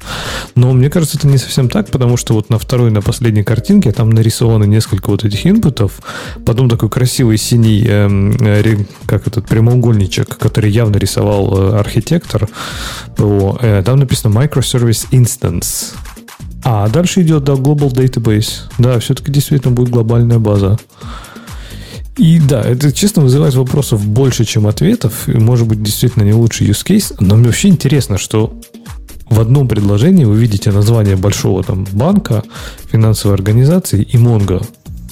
Времена изменились. Раньше же это было только для хипстеров, а теперь это стало энтерпрайзом. Ну вот, если ты пошел бы в, туда дальше, то откуда ты эту статью, небось, украл с какого-нибудь хакер News, там наверняка сплошной, сплошная желчь, сплошной гнев и ненависть. в, в кругах э, настоящих гиков принято Монгу ненавидеть. А уж когда Монго, деньги, финансовые институты в одном предложении вместе, то это, это практически вон из профессии. Не, на Reddit это, конечно, все там этот, все забрызгали там ядом, это просто э, описание. Ну и вот эти стандартные тупые шутки про eventual consistency, про транзакции. Ну, в общем, такой типичный набор, знаешь, то есть к любой, к любой статье про Mongo будет стандартный набор комментариев. Вот. И, ну, не знаю, интересно все равно. Мне кажется, банки постепенно уходят вот от этой ментальности. Но, с другой стороны, вот, кстати, возвращаясь к этой статье на секунду, может быть, здесь не то, что победа Монго над реляционными базами, да? Здесь догадайтесь, какую базу они использовали, что они так рады с нее свалить даже на один глобальный инстант для всех 65 приложений. Я бы предположил, что Oracle. Нет, хуже. DB2. Окей. То есть с нее, в принципе, наверное, они были готовы уйти даже, ну, просто, не знаю, в Excel записывать руками строчки. И все, что угодно, наверное, было бы лучше, чем DB2. Поэтому, может быть, не совсем тут торжество схемолес над э, реляционными базами, но, мне кажется, все равно вода камень точит. То есть постепенно уходит вот это вот атата, что если у нас финансы, то как нам без транзакций-то жить? Как же мы там наши транзакции не раскатим на весь кластер из 20 тысяч нодов? Ну, подождете два часа своего там завершения транзакции вот ментальность меняется, меня это радует. А у нас про- прошел да. эксперимент недавно. Э, мой коллега, я его в свое время, я даже не очень убеждал. Мне казалось, я не убеждаю. Он теперь утверждает э, ретроспективно, что я сильно давил. Я просто рассказывал свой опыт с Монго и говорил, что ну, чувак, ну смотри, что ты делаешь. У тебя Postgres работает, которому ты специально денормализуешь данные для того, чтобы он успевал справляться с твоей скоростью и практически делаешь документы из данных. То есть он, ну, вы представляете, длинные такие рекорды делает, в которых все укладывает, причем в некоторые он даже куски Джейсона пытался засовывать. Я, я указал ему, ну, есть, есть специальная база, которая все это умеет делать. Монго называется, и с тех пор он на Монге живет. Вот сейчас он попытался вернуться обратно, после того, как он узнал, какой там Джейсон, Джейсон Би, по-моему, называется в Postgres. Э, не, при всей своей... Он ненавидит Монгу. С тех пор он ненавидит Монгу. Ненавидит он ее за, с его точки зрения, нечеловеческие запросы, которые для агрегации надо строить. С этим даже можно... Человеческие запросы? Ну да, с этим даже можно согласиться. Но писать на Джейсоне грубай, грубо говоря, это довольно стрёмная идея. Пока, пока руку не набьешь. А он за эти годы руку не набил. То есть, видимо... Слушай, ну ведь почти для каждого языка или там среды есть прям готовые системы, которые типа делают красивую обертку вокруг синтаксиса, чтобы делать group by. Э, ты, ты имеешь в виду как? Нет? Нет. Ну, query builder ы так называемые. Ну, да, построить query как-то можно, но тем не менее, э, как ты JSON не прячь, он JSON останется. Ну, э, ну, ну, вся, вся да, ты, ты не посылаешь JSON, ты не пишешь JSON руками, но ты его строишь внутри своего query builder а, и он не такой простой, или, во всяком случае, не такой привычный, как грубай left join и select чего-то там, а, а какой-то другой. Он, он совсем другой. Ну, согласись, он другой. Ну, ну что там? Ну, конечно, другой. Конечно. Он другой. У тебя вместо э, понятного, привычного тебе SQL непонятная древовидная структура, то, то, что ты JSON называешь. Непонятная древовидная структура, которая делает все то же самое.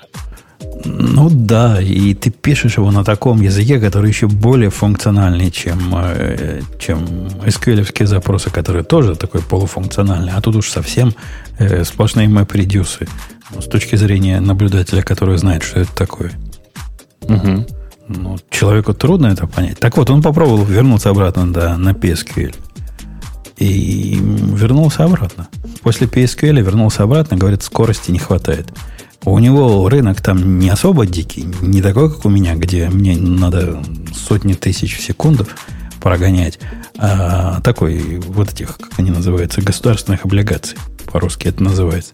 Там активность небольшая, но даже на эту активность ему вменяемого PSQL не хватило. Он привык к тому, что нет никаких проблем со скоростью. Пиши там не хочу. Еще Операционно же все другое. То есть я к тому, что люди, которые там говорят, как один инстанс PostgreSQL может заменить вообще весь интернет, это тоже странно. То есть те, кто пытался, не знаю, на, на, настроить там нормальную репликацию failover или какой-нибудь аналог replica set'ы из MongoDB в Postgres, он в цирке не смеется. То есть там, там жесть, там полная жесть. Так, подожди, 20, того, там... 21 же век. Ну, кто это делает руками? Это как, ты еще скажи, кто такой Kubernetes ну, руками ну, собирает. Конечно, наверное, ты берешь какой-то managed кластер. RDS да, идешь, запускаешь, и ну, все в порядке. Окей, окей, может быть. Но я к тому, что если ты это настраиваешь руками у себя на железе, то ты возненавидишь все просто. И там любая ошибка, все, хана. То есть там ошибаться нет, там дикий запад. Там, если промахнулся, то тебя тут же стая загрызет. И все твои логи посыплются, и все поломается. И по сравнению с этим MongoDB было просто как это, как глоток свежего воздуха был. Когда там, ну, синки иногда не проходят. Ну, господи, удалил полностью нот, он пересоберется там когда-нибудь через часик. Ну, как-то не знаю, там все в Монге Если через, через часик, то тебе уже как-то, то у тебя маленькая база данных-то. Ну, через, через, через Eventual, когда а, а, у, меня, у меня, Леша, сейчас размер такой э, вот этих нодов, и я думаю с этим что-то делать, что они даже теоретически не могут пересобраться никогда. А скорость поступления новых данных превышает э, скорость э, возможности синхронизации между ними. То есть, ну, если, это... если просто синхронизировать, то они успевают. А если а синхронизировать вот тоже... и старое тащить, то это не закончится никогда. Вот это тоже, кстати, интересный да, момент, что я помню, мы когда-то с клиентами работали, у них там тоже типа база распухла так нормально. Они такие, не, ну слушайте, нам надо полный бэкап всей базы. Ну, и, и типа, знаешь, вот снапшот абсолютно, то есть, чтобы была консистентный снапшот всей базы, прямо сейчас. Мы такие, ну, блин, ну, наверное, мы как-то сможем это прикрутить, но типа, вам зачем вообще? Мы такие, не, ну, нам же надо, чтобы у нас был бэкап. А там данных было столько, что я не знаю, то есть, бэкап бы, наверное, у них стоил триллион какой-нибудь там, я даже не знаю. Ну, вроде отговорили. Если больше терабайта на реплику, то что-то не так в дизайне. Ну, ну чувак, ну, ты, ты не прав. Я отвечаю Андрею, который, наверное, в Монге понимает, но вот в моих данных не понимает решительно ничего. Ну, вот ты не прав. Вот конкретно не прав. Потому что у вас там в Монге, а я знаю, что ты к Монге не понаслышке относишься, э, все, что касается запросов, которые пойдут э, работать между разными базами или разными э, серверами, с этим все плохо. То есть, как только ты выходишь за границы одной базы, и тебе, например, надо запрос, который выберет э, данные, как market data называется по-русски, Бабу, скажи. Так и называется market data. Ну, какой-то есть, наверняка какое-то есть правильное название. Так вот, вот этот market data тебе надо выбрать за последние три месяца. И как ни крути, тебе надо всех их хранить. И вот эти все для каких-то options занимают дикие многие терабайты, но ты их никак не засплитишь. Ну, за исключением того, если ты уж совсем, совсем отвязанный и в шартинг пойдешь. Но мы не настолько отвязаны. Да. А, окей. В общем, Монго красавцы. HHH как банк. HSBS доказал, что они наше все, но, тем не менее, есть разные мнения.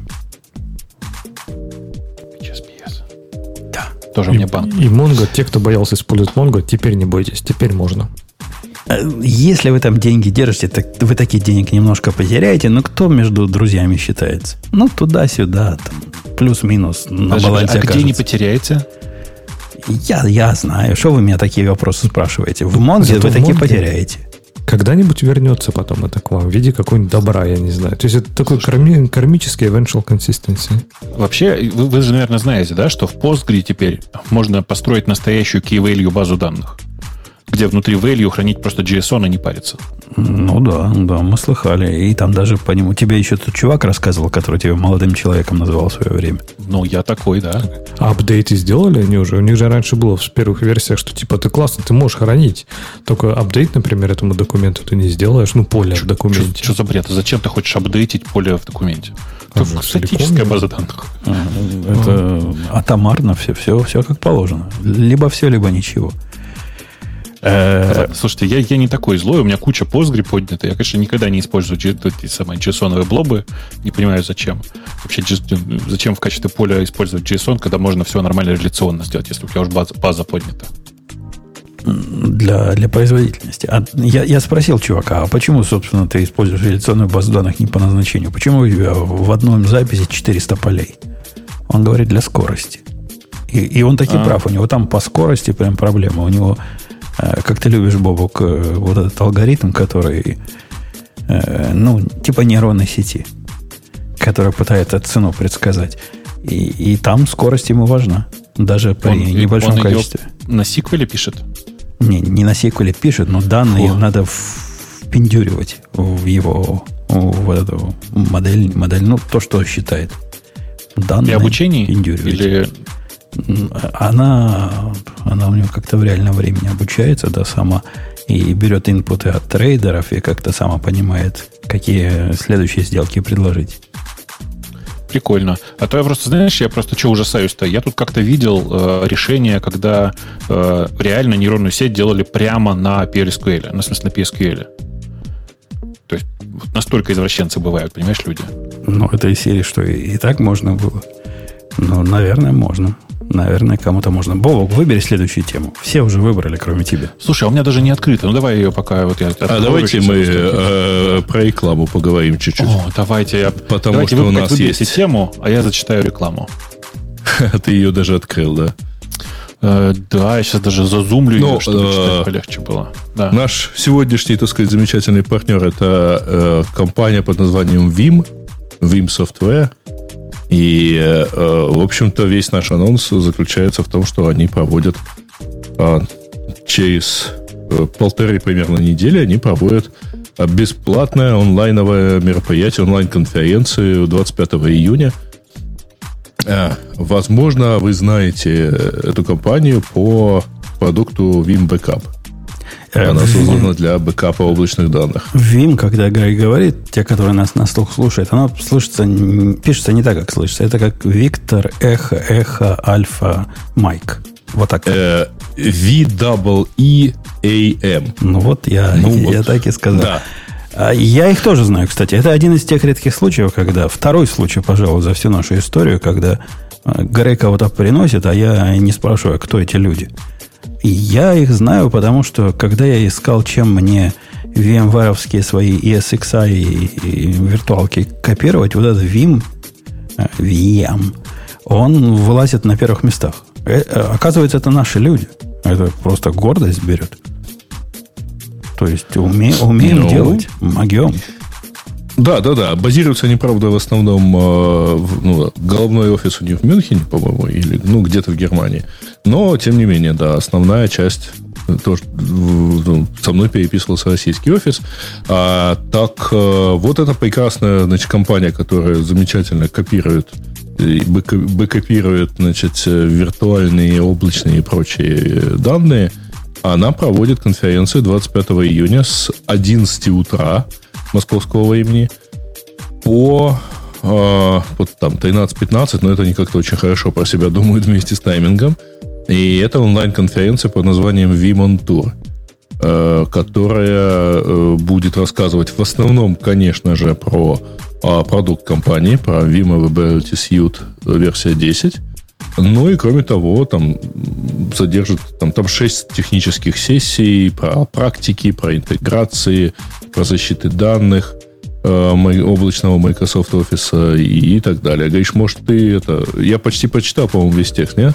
Мне кажется, ты все рассказал. Единственное, что тут надо сказать, что продукт, который ты пренебрежительно обозвал Vim Backup, называется Vim Backup Application. В смысле, Vim Backup mm-hmm. and Replication. Он прям, это целиком название такого э, целостного продукта. Э, и, ну, в принципе, я тоже этот продукт на самом деле знаю. Э, это, мне кажется, достаточная рекомендация, чтобы как минимум на них посмотреть. А онлайновая конференция дело такое. Не знаю, как вы, я в последнее время открываю и слушаю почти все онлайновые конференции подряд, в том числе Cloudflare TV, страшно сказать. Э, и э, в каждый, каждый раз я даже фоном смотря нахожу для себя что-то новое интересное. Поэтому, в принципе, я бы бесплатно, тем более, подсоединился и послушал. Ну, понятно, что э, там надо зарегистрироваться, чтобы, так сказать, получить доступ. И, ну, вообще говоря, это все равно бесплатная штука. Это раз. Надо зарегистрироваться, и зарегистрировавшимся будут доступны полные возможности диалога соответственно, с техническими специалистами компании, и потом запись трансляции, то есть вы можете спо- спокойно послушать. Шесть сессий будут касаться... Шесть сессий просто вот они прямо четко специализированы. Это реализация Vim NAS Backup версия 10, а еще одна сессия практические рекомендации по защите данных от программ-вымогателей. А, далее рекомендации по планированию инфраструктуры Vim Backup and Application. Лучшие практики и рекомендации для успешной работы с да, все об интеграции с системами хранения данных и новые возможности Vim 10 и защита данных облачного Microsoft Office 365. А, ну вот, а, сказать. Я, я, Бобок, знаешь, в тему, что обнаружил для себя с удивлением. А оказывается, наша с тобой любимая Synology умеет делать бэкапы виртуалок э, даже из бесплатного ESXi. Ты этого знал вообще? Нет. Может. И не то, что может, делает. Я пока не пробовал восстанавливать, но я посмотрел, что оно бэкапит. Оно прямо все, что надо. Там VMDK. Подожди, вот а, а и стоит? Ну, я пока не пробовал. Но на вид э, все файлы на месте. Все, что я ожидал, что там было, там есть. Так что попробуй. Есть такой вариант тоже. Это ну, в общем, вдобавок к, к моей любимой фразе о том, что программа работает, в скобочках компилируется, нужно говорить, что бэкап работает, в скобочках, завершается без ошибок. Да, говорит successful. successful. Да. Ну, в общем, э, вот такая вот мероприятие. Давайте еще раз повторю, что 25 июня, 11 утра, э, до 13 до 15 минут второго дня, ну, блин, я поражаюсь их точному, на точному таймингу.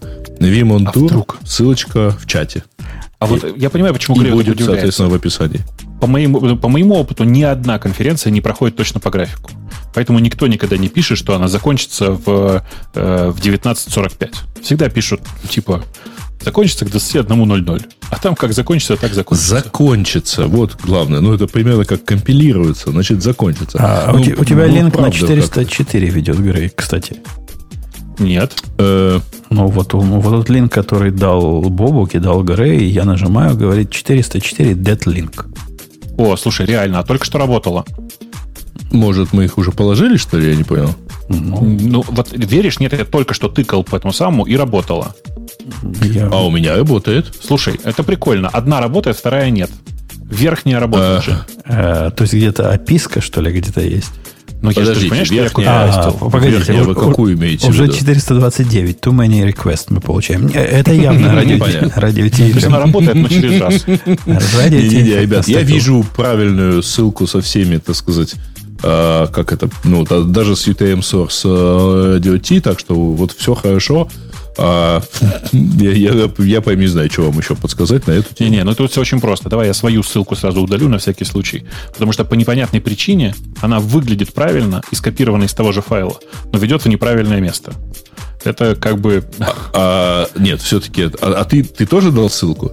Конечно. Ну, да, да, дал ссылку. ссылку. Туда же, в большой чат. Я просто уже удалил ее, все хорошо. По твоей ссылке просто, просто говорю, иногда 429, слишком много запросов. Но это, ну. это наоборот, им в плюс, плюс, плюс нам идет. Значит, очень много наших идет. Да, вот. Но, тем не менее, да. Э, Пожалуйста, пока... регистрируйтесь. Кстати, на сайте более точно тут 13.25 заключительное слово. Пока Грей все это рассказывал, я выбрал для тебя тему. Поскольку ты не способен, оказывается, сам выбрать. Я знаю, что ты хочешь про это поговорить. Я а, даже пошел посмотреть. О юбилее. И кому, кому исполнилось 5 лет, скажи-ка, Бобук? А, Вескоду. Ты, ты ведь Прикинь, любишь его? 5 лет? 5 лет, реально, да? Это обидно. Офигеть. Когда вот такие вещи видишь, э, страшно становится. Какие мы старые, да? Не в том дело, что старые. Время-то как летит. Ну вот только мы атом любили. Потому что другого ничего... Я, я только любил атом, потому что ничего другого не было. Sublime а, был в тот момент. Ладно, ну Sublime по сравнению с Atom для разработки на Go это было ничто.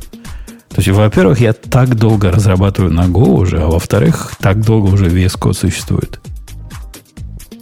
Ну, э, на самом деле, это же реально вот одна из редких таких э, революций, которую провернул Microsoft в, внутри компании на ровном месте они запустили э, текстовый редактор, который тогда у многих, в том числе и у меня, вызывал скептицизм из-за того, что он, простите, на, на электроне смысле, на веб-технологиях. И как они за год буквально, мне кажется, весь скептицизм из меня выдавили по кусочкам, потому что, ну, он реально работал сильно быстрее, чем Атом на, той, на тех же самых технологиях. И, ну, что греха таить. Я, конечно, с него все время регулярно слажу на Emacs, но что-то меня заставляет же каждый раз вернуться и еще раз посмотреть на VS Code. Mm, ну, наверное. Ну, как бы я каждый раз это делаю. И как бы это удивительно, ну, в смысле, я не знаю, как вам, а мне удивительно, как Microsoft смогли сделать open source, а он open source, напомню. Текстовый редактор mm-hmm. для программистов, назвать его своим любимым брендом Visual Studio, потому что это их собственный большой бренд, э, запустить его так, что сейчас, мне кажется, типа VS Code это у многих э, стандарт де-факто для редактирования. Там такая экосистема этих экстеншенов, что я просто, ну, я не знаю. Это, Леша, у тебя же VS Code есть местами хотя бы? Ну да, в принципе, даже периодически его использую как основную такую среду. Ну, то есть я в основном уже все равно пишу на Java. Там Конечно, этот джавовский плагин, он прям мега крутой, он прям серьезно очень крутой. И, ну, то есть настолько крутой, что даже там все рабочие проекты, в принципе, там можно работать. Но, конечно, еще пока не дотягивает по там каким-то даже ну, таким... Подожди. Но у них, конечно, очень красиво багов. получилось с VS Code, то есть потому что, как там в чате показывают, это выглядит как Microsoft versus Code. А.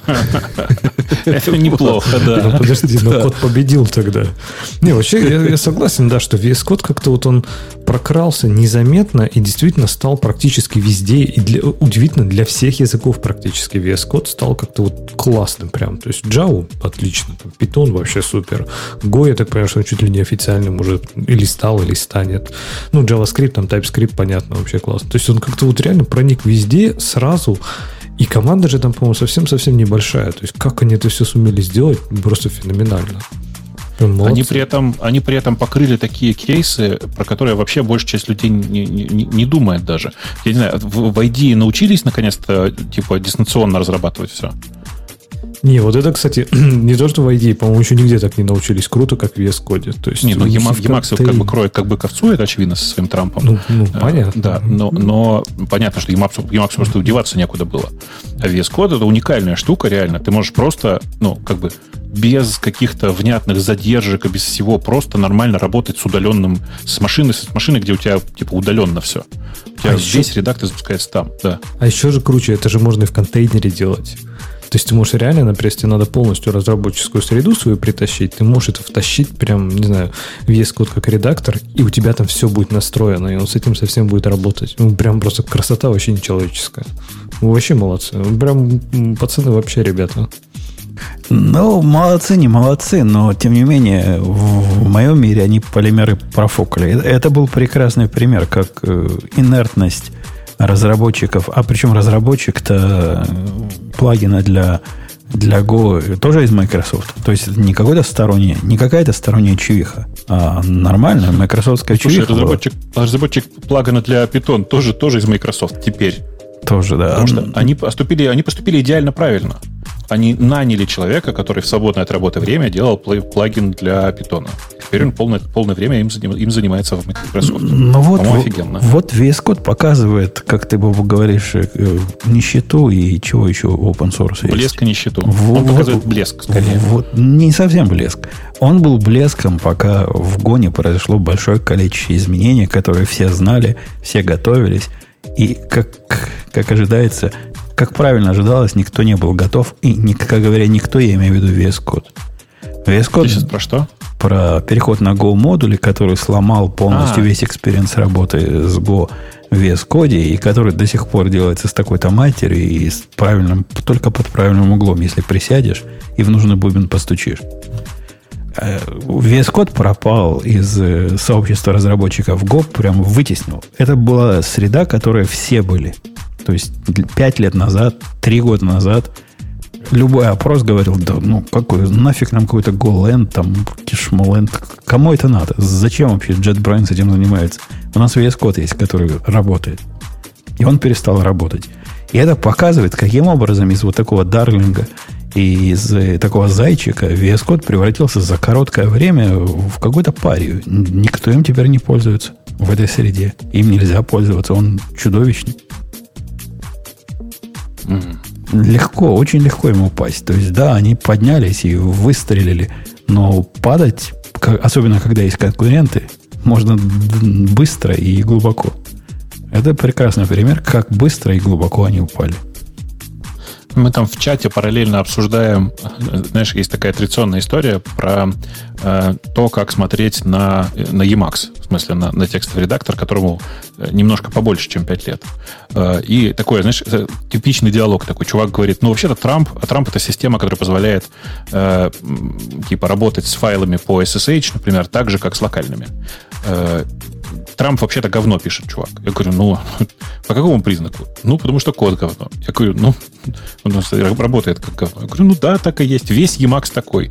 Но прикол в том, что это, этот кусок нагромождений э, и костылей последние 30 лет работает сильно стабильнее и в среднем не менее эффективно, чем современные э, текстовые редакторы типа VS Code. Другое дело, что ко всему этому нужно привыкать. И понимаете, люди, которые, как я, привыкли к Emacs 20 лет назад, они с VS кодом уже не могут. Ну, в смысле, тебя постоянно тянет назад.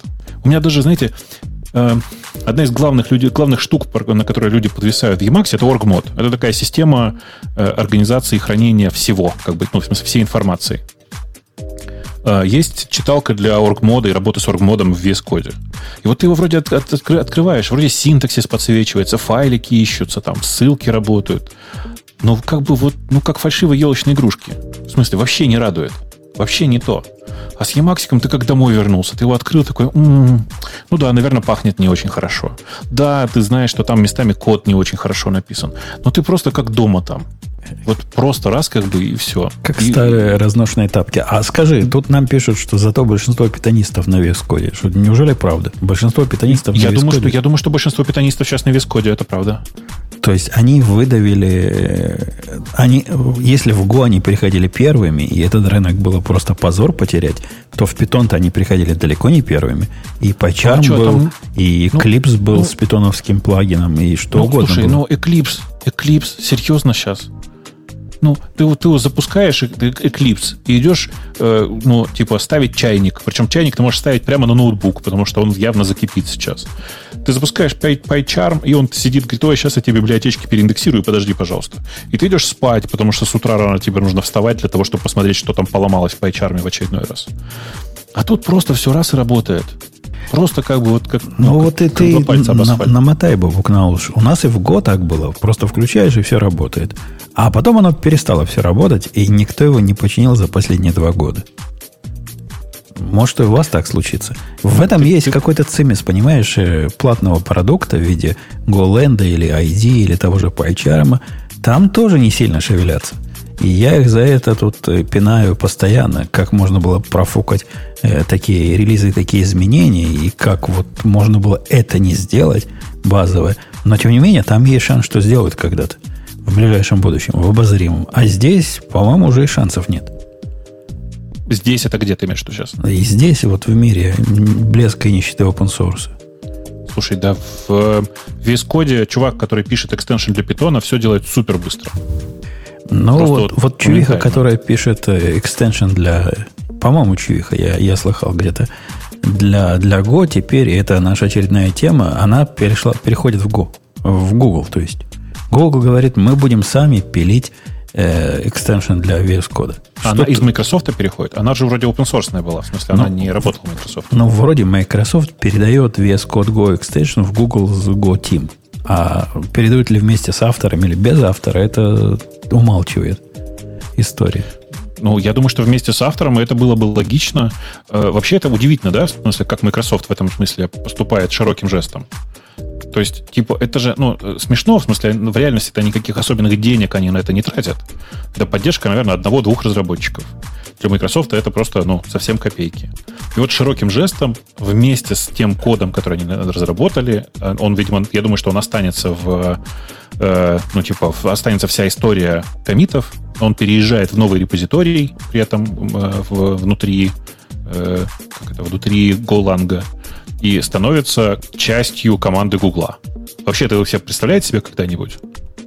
Это вообще чрезвычайно круто звучит. Я согласен и дает какую-то надежду, что, может, допилят.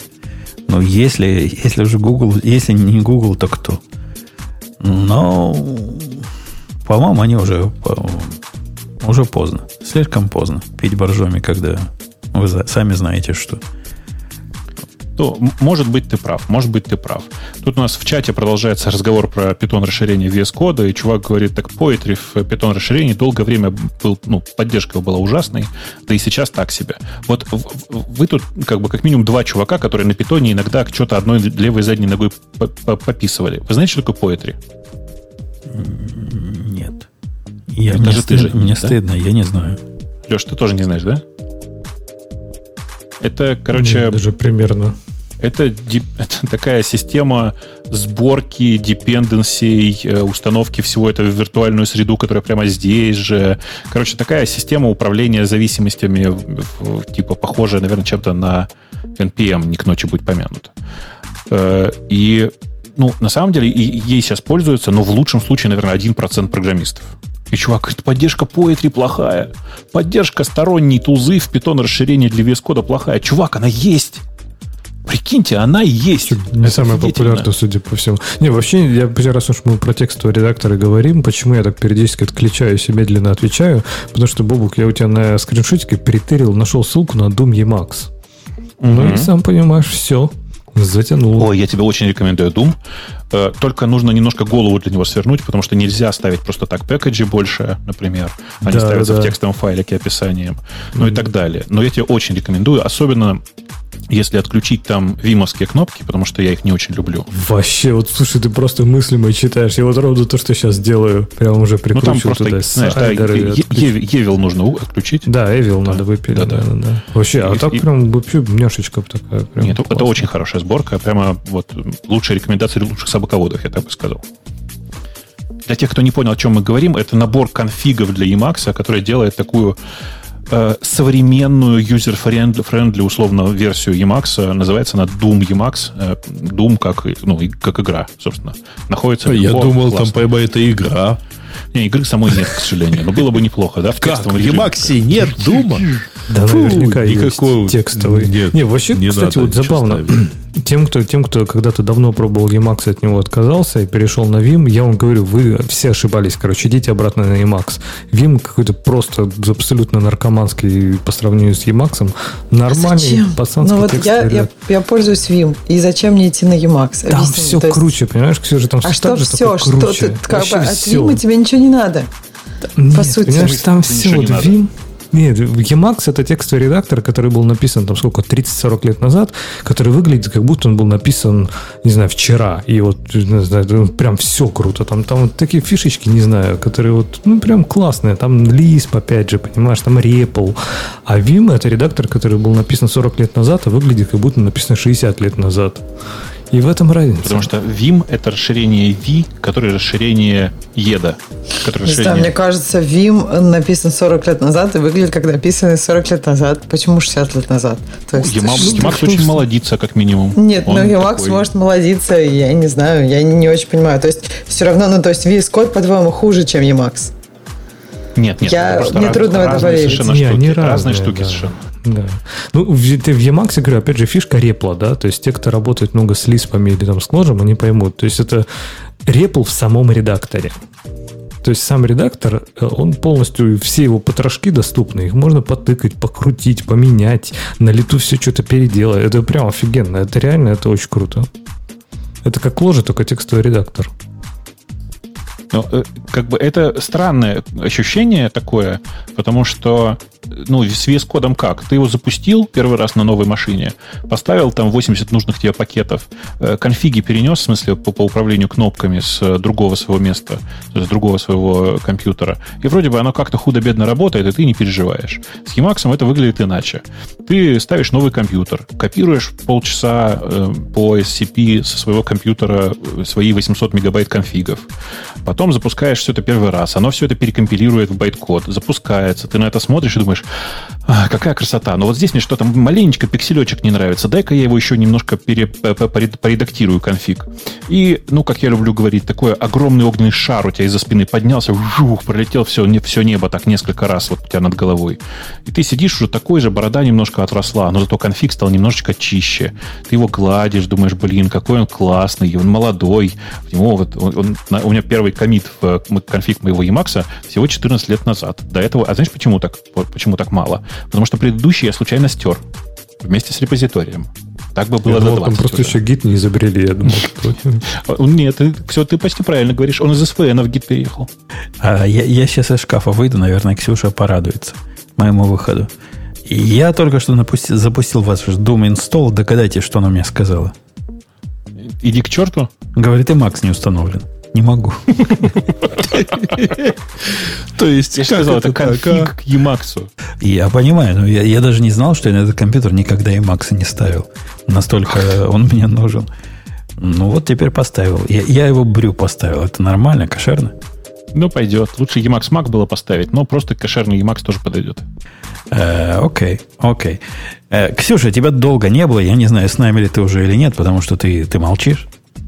Она с нами Нет, только что разговаривала. Тут, я же, я Нет, же я, я понимаю, но в каждый момент времени, в каждую единицу времени не вышла ли ты еще раз за дверь.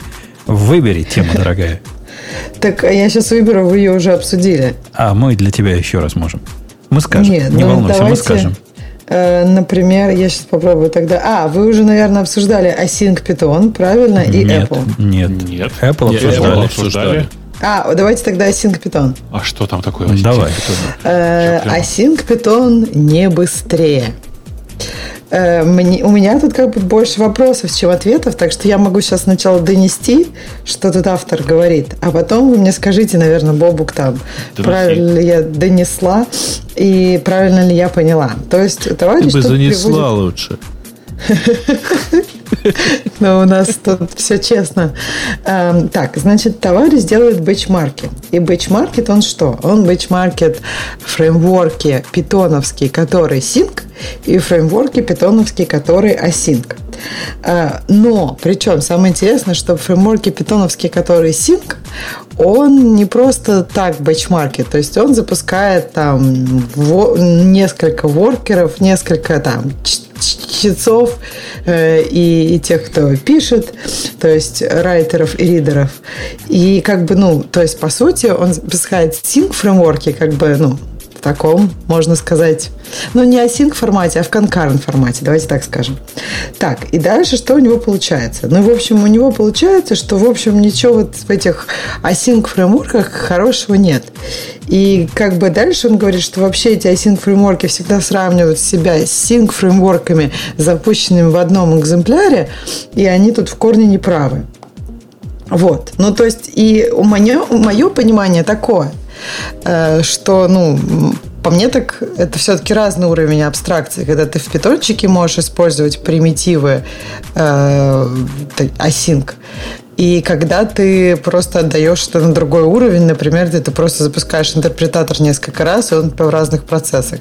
Если тебе не нужна там интерпроцессорная коммуникация, то, конечно, у тебя все должно быть быстро в этом формате. Потому что как бы, это же тут операционная система должна это делать. Вот, то есть об этом речь, Бобук? Или тут что-то гораздо глубже, да шире нет, и, мне, и так далее? Мне кажется, здесь есть некоторое фундаментальное недопонимание э, того, как тестировать подобные системы. Потому что никто не говорил про то, что э, такие системы отдают результат быстрее. А он считает throughput. Ну, то есть, типа, какое количество, э, как бы это сказать, типа, проходит через... То есть... Ну да, сколько, какое количество э, э, реквестов за это за, проходит за единицу времени. Причем обратите внимание, что интересно. У него в случае с синхронными э, синхронным исполнением запущено 16 воркеров, вот в одном месте 14 воркеров, а в случае с асинхронными везде написано 5, 5, 5, 5, 5. И вот я пытаюсь понять, а вот 5 воркеров это по какой логике? Ну, в смысле, по какой причине? У него 8 ядер, из которых 3 чем-то заняты? Или, или что? Ну, то есть, как бы, вот, вот Не, по-моему, он говорит, здесь. что вот это оптимально. То есть, я так понимаю, что он запускал больше воркеров, но, видимо, становилось хуже. По-моему, Если он, он запускал больше воркеров, то и становилось хуже. У меня только один э, ответ. Это значит, что на самом деле у него база данных была на этом же компьютере, и все тормозила база данных. Другого варианта быть не может. Нет, ну а почему в, син, э, в, э, в Sync не тормозила база данных? Я думаю, у него одинаковый сетап для того и другого, нет? Ну, э, тут видишь, какое дело? Э, у тебя, когда э, база данных, в смысле, как он работает с базой данных, я не знаю, но в ситуации, которую, которая вот прям, прямо сейчас рисуется мне на экране, например, могло быть ограничение по количеству, по, по, типа настройкам пула. И если у тебя в верхнем случае пул в базу данных на 16 воркеров, а в, э, в асинхронном режиме в пуле всего 5 воркеров, понимаешь, да? То база данных просто начинает становиться, становится бутылочным горлышком. Если у тебя 16. Если у тебя больше, чем 5 ядер. Но обычно же как? Нет, но Какая-то он же там, формула, на которую он как бы приходит по поводу ядер, она, в общем, довольно адекватная. То есть я не понимаю, почему ты говоришь, что он к ней пришел. По-моему, это... Или он... Да, он говорит, Не, что... я, просто, от- да. я просто пытаюсь понять, какая логика за пятью конкретными воркерами. Э, Потому что, на мой взгляд, это очень, очень странная какая-то, очень странный способ использовать. Почему э, вообще, почему вообще используется не одинаковое количество воркеров в каждом конфиге? Откуда? Как это взялось? В По-моему, он логика? писал, вот в статье написано, что он искал оптимальное количество. И то есть то, что вот он привел, это типа максимальный фрупут, который, который он сумел добиться Короче, при меня- как бы любом количестве воркеров. Он еще смотрит latency, правильно? Но в этой табличке нет latency, поэтому да, по-моему, вот он говорит, что это максимальный фрупут. Я пошел просто смотреть на его тесты, э, и я что-то, видимо, глобально не понимаю. Э, Async DB get row. Это я пошел смотреть в его прямо код, потому что я, конечно, до этого не смотрел. Эм, вот, а пока ты смотришь, то есть... э, Но Ну, он использует вообще- крайне медленный... Он просто, вот, например, давайте с самого начала. Он использует в асинхронном режиме супер медленный драйвер асинхронный для работы с Postgre. Этот драйвер хорош только одним. Он написан целиком на питоне. Ну, нельзя писать драйвер базы данных на питоне. Ну, что за бред? Ну, как бы, да, и да, простите, да, так и есть. В его тестировании база данных находилась, на- находилась на локальной машине. Прямо здесь же, на 127.001. Ну, как, Так, как- а что в этом плохого, если это для обоих одинаково? Ну, то есть, как Ну, бы... это же не- я- он- нет, он пишет, что это нереальные условия, но ты думаешь, что вот там синк, асинк, если он это изменит, то получится совершенно другая картина? Я думаю, что, во-первых, окажется, если выровнять количество, э, давай так, если выровнять количество и, э, раннеров, которые выполняют э, работу, и, и, собственно, тем самым выровнять количество доступов к базе данных, и перестать использовать IOP, IOPG, который просто чудовищен, использовать вместо этого SyncPG, который используют все на самом деле, то результат будет в прямо против, с прямо противоположным знаком, причем зачастую существенная разница будет. Это во-первых. А во-вторых, в этой конкретной ситуации посмотрите, что тестируется. На самом деле тестируется скорость доступа к базе данных, а вовсе не HTTP фреймворк. Он говорит, что типа, чуваки, сейчас я вам покажу, как реально работать, как реально тестировать. Давайте напишем реальный код. И дальше он, знаете, что делает? Пушит в, ну, типа, в, в базу данных, в которой лежит э, ну, я не, не понимаю, сколько их здесь, но типа Максен, э, случайном порядке. Он, короче, знаешь, что делает? Фу, это прям просто капец. Смотрите, давайте я вам код покажу, чтобы вы понимали. Там такой псевдокод, что вы сразу поймете. Э, сейчас я найду ведущие. Ви... Блин. Для тех, кто не помнит, у нас есть прекрасный чат с э, всеми, кто э, слушает радио Ти в, онлайне. Сходите, посмотрите на код. Это просто чудовищно. Э, что делает код? Код буквально делает следующее, который тестирует базу, работу с базой данных. А там каждый вызов обращается к базе данных. Он первое берет пул, в смысле берет из пула connection, создает курсор, делает случайное число от 1 до 999 тысяч. То есть случайное число, вы понимаете, да? Э, И после этого делает select AB из базы данных, где A равняется и дальше это число. И фетчит. Причем все фетчит. Э, Как бы это все. То есть, ну, я даже не понимаю, как, как на таком можно что-то тестировать. Это реалистичная нагрузка, да. Не, а вообще вот, кстати, Причем интересно, со что... 127.001 это прям вообще отдельная история. Ну, типа, Да. это класс- классика классики. Так, а вообще я не понимаю, почему люди так удивляются. То есть эту статью можно взять, убрать оттуда питон и сказать async is not faster. Ну, ну да, в целом В асинхронный... такой ситуации Да. да даже при прочих равных все равно. То есть, если ты возьмешь ну, абсолютно там, полностью синхронный код и полностью асинхронный, опять же, ты, конечно, смиряешь, что имеется в виду под быстрее, да, то есть асинхронный код будет, скорее всего, медленнее, но он даст больше конкуренции, правильно? То есть это не ради перформанса асинхронности, это ради конкуренции. Ну, и поэтому будет ли да. он быстрее? Ну, вряд ли. Очень маловероятно, что с чего он будет быстрее. Видишь, и это мой вопрос, какого черта 5 воркеров? То есть вся прелесть в данном случае в том, что ты мог запустить неограниченное количество воркеров, и это дало бы совсем другой результат и по latency, и по траутпуту, и по всему подряд.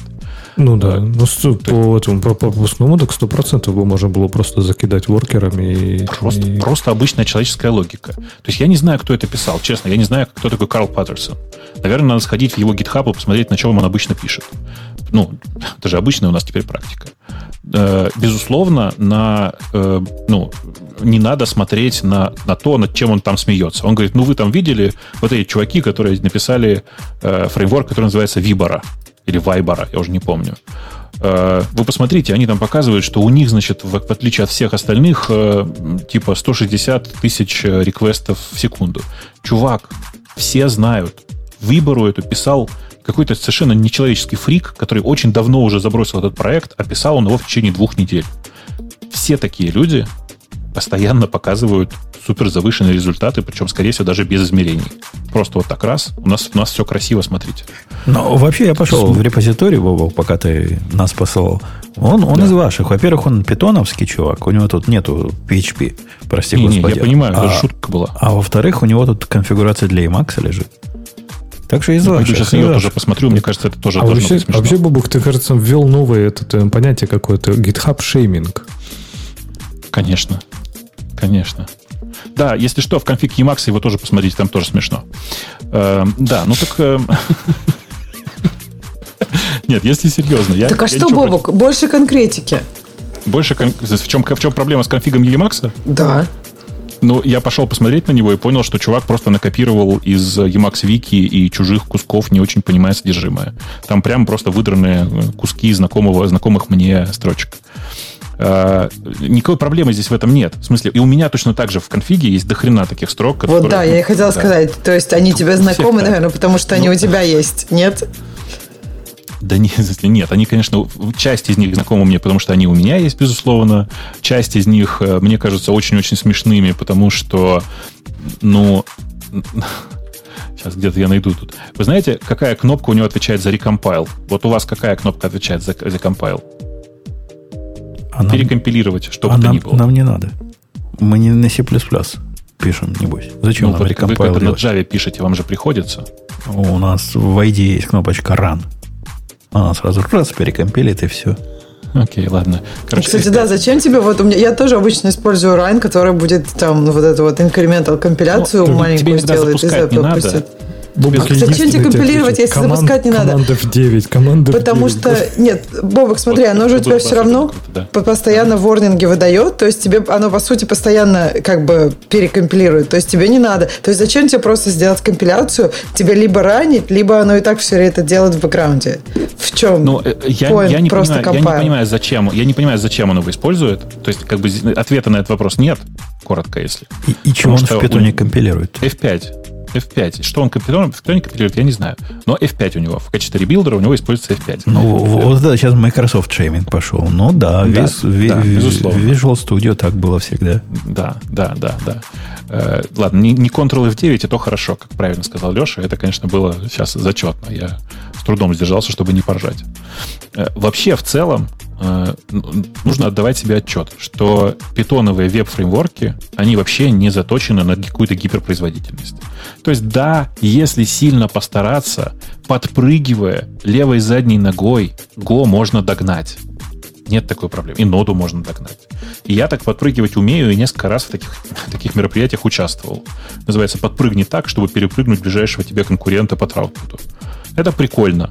Но вообще в среднем так делать не надо. Если вам нужна гипер-супер-мега производительность, ну, напишите на плюсах. Вон сейчас я говорю, на свифте напишите. Вы даже там получите производительность выше, чем в любом скриптовом языке. Зачем люди это делают, я не понимаю. Тебе async, в смысле async, async фреймворки нужны для того, чтобы ну, типа, сделать быстро такой кусок кода, который в состоянии держать миллионы коннекшенов.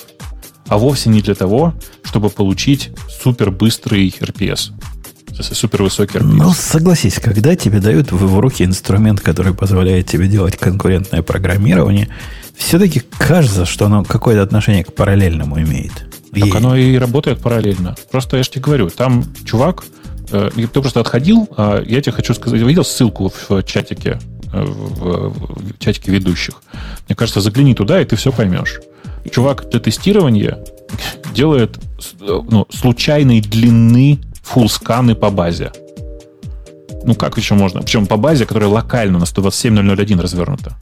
Ну, ну, как может, ну, как мог. Ну, просто, если ты пишешь так, если у тебя настолько, настолько понимания, ну, пишите тесты для себя. Ну, не рассказывай никому эту, ну, это, ну вот эту ерунду все. Ну, я, я, надо признать, что с статистической точки зрения его эксперимент, он э, ничтожный. Э, это ты, да. Ну, да, и код очень плохо написан. В смысле, ну, как бы как код, как сам по себе. И используются неправильные фреймворки. Спросил бы хоть у кого-нибудь, ему бы сказали, какой фреймворк взять для использования базы данных. То есть, Слушай, ну ты думаешь, ему разве не скажет? Ну, то есть статья, мне кажется, нынче это способ как бы Я получить пошел, быструю информацию. Два, два issues, один pull request. Ну, так добавь ты. Ну, Покажи, какой он не умен. Его, наверное... А он никуда какой-нибудь Reddit или куда-нибудь Hacker News, он никуда не засунул эту статью, чтобы его там разнесли. Какой-нибудь питон, я не знаю, саб, это, что Это наверняка с Hacker News статья, потому что я ее принес. Я ее принес, да? Если я ее принес, то наверняка с Hacker News, и я уверен, там не полезли за словом в карман. Эм, короче, чувак из синхронного мира – и это стало понятно в тот момент, когда, ты, когда я пошел, я пошел к нему в pull request, где написано, чувак, мы тут посмотрели немножечко, и оказалось, э, что если увеличить количество, э, ну, карутинцев, увеличить количество параллельно работающих воркеров для осинка, то оно вообще ничего вполне становится даже на твоих тестах. И он говорит, ну, а ты знаешь, у меня что-то не получилось воспроизвести. У меня тут, говорит, два, типа, у меня тут CPU всего два, это из чего мы делаем вывод, что он это запускает на ноутбуке, у него наверняка там еще э, и какая-нибудь идея запущена для чего-нибудь. И вот такие у меня результатики. Ну, а вы там сами как хотите, так и крутитесь. Я понимаю подход чувака. Ну, правда, реально понимаю. Он просто забыл самое главное написать. Вот такие результаты у меня, а не вот такие результаты про async. То есть, я, я дал ссылочку в, в наш чатик на, на то, как его учили жизни на Hacker News. Ну, как бы... Э, слушай, мне кажется, он там пишет, что это у него, у него, и у него там целый в конце послесловие про то, что, ну, как бы он вообще не уверен, что это идеальный способ делать тесты. И, как бы, наверное, это нужно было в Нет, пре, предисловие Да, у него там написано «My recommendations». Короче, мои рекомендации. Если вам нужна производительность, используйте нормальный синхронный питон, но используйте нативный код как, как можно больше. Ну, а что, плохие код? рекомендации? Да нет, нет, э, Нормальные? Нет, на, самом деле, на самом деле это не для performance'а. Это для его конкретного use case. Performance слово очень широкое. Просто максимально широкое. И если ты хочешь получать какой-то относительно, ну, типа, нормальный э, фидбэк на свою статью, ты пишешь для, перс для перформанса в смысле максимально, максимально траутпута в условиях, когда у тебя два ядра и тупые, тупые сканы по базе данных, используйте просто, пожалуйста, нормальный питон. В любых других случаях, ну, давайте посмотрите, попробуйте погонять свои тесты. Ну, не знаю, там что-то такое написать надо. Он же довольно категоричен. Он пишет, вот вам моя рекомендация, давайте, вперед, как бы. Э, Причем, обратите внимание, что человек, чувак, кроме всего прочего, в разделе «Также смотрите» ссылается на старый-старый, невозможно старый пост Армина Ронахера 2006 года, где он пишет, я вообще вообще не очень понимаю весь этот ваш асинк, э, и как бы мне не очень понятно. И, ну, как, я даже не знаю, что сказать. Армин — это автор синхронного фреймворка, самого популярного синхронного фреймворка э, Flask. На, что он еще мог написать? На Hacker News э, первый комментарий, который самый высокий, как раз в правильную струю. Э, то, что Леша повторяет, повторял до этого, что, ну, чувак, ну, крутины, они не для того, чтобы код твой был быстрее. Он для того, чтобы он чего-то делал, когда у тебя на IO происходит. А откуда ты ожидаешь тут чудес? Но он как-то ожидает. Это популярное заблуждение. Добавим э, корутин, как бы они ни назывались в вашем языке, и все станет быстро. Она Вообще, не, в среднем, не я бы сказал, что если вы не понимаете, зачем вам корутины, они вам не нужны. Вот прям настолько радикально. То не, я бы вообще сказала, что да, что как бы, мне кажется, Бобук... А, ты имеешь в виду, что если они не понимают, просто мне кажется, что да. им кажется, что они понимают. Они хотят, чтобы было быстро. И они ищут, чего бы добавить. Как знаешь, люди, которые хотят похудеть, ищут, чего бы им такого съесть. Так и тут. На самом деле, просто для этого всего нужно убрать. То есть, если вы хотите, чтобы было быстро, то, скорее всего, вам нужно что-то убрать, а не добавить. Да, ну вообще ну, самая, типа наверное, того. бесполезная вещь это такие тесты перформанса, которые не привязаны к конкретным каким-то задачам, конкретным кейсам. То есть просто вот типа, смотрите, я намерил вот так.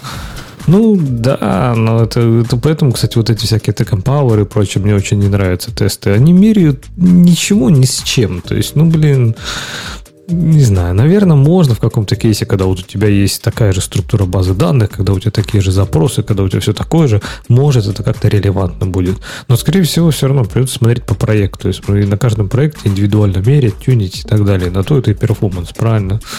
Поэтому здесь как-то я всегда, когда смотрю, а я вот намерил в два раза быстрее. Ну, здорово, если я потрачу там час, я намерю противоположную технологию будет ровно так же в два, в четыре, в пять, в десять раз быстрее. То есть, главное, как мерить. Короче, я слегка шокирован этой статьей в том смысле, что ну, я, это как если бы я сейчас сел и начал бы писать, э, я не знаю, там, об, как бы обзор го, го, гошных фреймворков и сравнение их с их производительностью. Вот такая же примерно история произошла. А приходи, поржем. Приноси. Ну, слушай, ну, давай просто договоримся, что каждый из них щелкает по-разному. Давайте пойдем в тему наших слушателей. Мне кажется, время подошло. Подошло, я их выбираю. коротко тогда, ну давайте. Ну, что, чушь коротко-то, уже два часа сидим. Да, uh, язык Go... Господи, как мне надоела эта тема. Язык Go из, избавля, избавляется от неполиткорректных терминов whitelist, blacklist, master and slave. И, кстати говоря, требуют еще и диски так называть. У тебя там, у тебя там сильный есть. шум, Грей, какой-то происходит, наверное, ты в курсе, У меня да? ливень просто пошел такой очень сильный. Я не могу, ничего не могу. А кажется, что как будто поезд. Ты не в поезде там? Не, не, это, Нет, это, я не в поезде, я под крышей шумы. сижу. Да, у Сережи всегда какие-то шумы, кажется, что поезд. Это он просто с собой Нет, это а. причем оцените силу, потому что у меня, в общем, хоть и под крышей, но все-таки это ж, это ж Шур, он, по идее, тупой, но, тем не менее, видите, как слышно. Э, я представляю себе там шум, конечно, у вас. Язык Го, значит, э, пошел... Я, я обратил внимание на то, что в Э, как же называется это, в Эдгарде. В Эдгарде Home у них же тоже политкорректно все называется. Я искал там, где blacklist и где whitelist, ничего подобного. У них правильные, э, правильные слова прописаны. Блоклист, да? Блок или ну, стоп? У них называется, сейчас я скажу вам, блоклист и allow list. Ну да. Allow list. Да, вот, вот так у них, у, у них уже так называется. И вот это хотят в ГО принести, потому что с точки зрения высоколобых либералов кому-то это может быть обидно. Ну, э, я вообще просто прям не понимаю, как люди живут с этим, потому что термин blacklist, он никакого отношения ни к расе, ни к чему, как известно, не имеет. Это ну, буквально черный список. Он не, не про расу. И с этой точки зрения я предлагаю за одним еще запретить черные джинсы. Это отвратительно. Джинсы должны быть синие. А я предлагаю перейти на другую терминологию, и пусть это будет in-лист и янь-лист. Ну, в, а какой из них? Подожди, вот это сейчас сексизм будет. А какой из них hello, а какой disallow? Как, какой блок? Слушай, ну там же mm-hmm. тоже есть вполне понятная символика про черный и белый.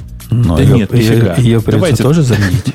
Кстати, а да, прикольно. Надо было, наверное, как бы называть типа женский лист и мужской лист. Женский запрещенный, мужской разрешенный. Не, ну а просто вот... было бы прикольно, мне кажется. Не, Правда, а, пришлось бы, наверное, я пытался, когда-то, но как бы... Я пытался ее поставить... Да, когда-то, а почти сразу вообще. Я пытался ее поставить на точку зрения, Ксюша, вот человека, который может быть чем-то таким обиден, обижен из-за истории своего народа. И вот я думал, на что бы мне обидеться?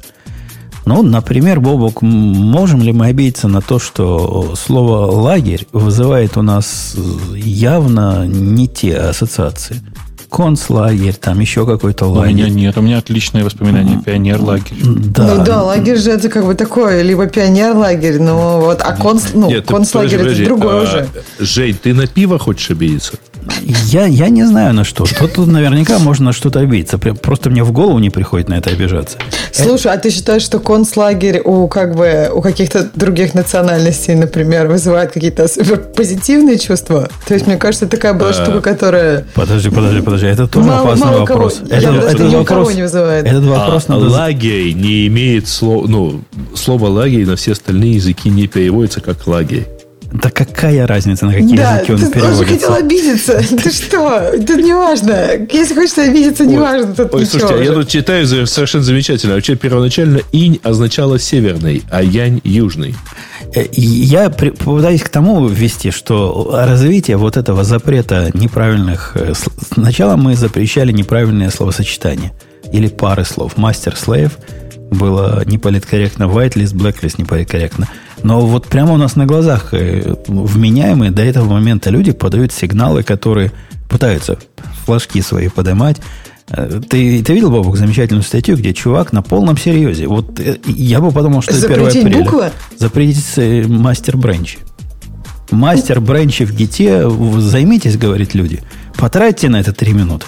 И переименуйте свой мастер бренч э, во что, то ли в дефолт. Я не помню, во что он его хотел переименовать. А подожди, а что, в мастер main. теперь вообще плох? Или, или что, я не понимаю, кто из них заморан? Э, Я, я Нет, ну понимаю, просто мастер слейв, это типа... как бы проблема была все-таки со слейвом. Я так понимала, нет? Ну, мастер да, слейв. ну, а ну. whi- whitelist, blacklist, там же нет никакой коннотации расовой. Но это не мешает. а- Нет, но в whitelist, Как раз blacklist есть. проблема с, А, с не blacklistом, поняла. а не с А, whitelist. Если, если где-то есть мастер, понимаешь, вот это в голове у людей не Нет, ну подожди. мира, где это это то же самое мастер. тогда у нас, у нас быть должна быть вся проблема со словом white. То есть, если у нас есть там, ну, то есть, все, все что, не только все, что black должно быть, как- иметь плохую на- коннотацию, но white тоже. Это как если мастер имеет такую коннотацию, теперь плохую. Нет? Но White он, тоже он- он имеет, запретиться. он имеет коннотацию плохую только в голове людей, которые либо полнейшие кретины, либо пытаются остальным кретинам показать, что они такие кретины, что кретинее всех кретинов, но зато мы с вами. Это моя точка зрения. Он, он дальше рассказывает. конструктивно. Я не хочу тебя расстраивать, но это Он, было... он дальше рассказывает, почему это просто сделать.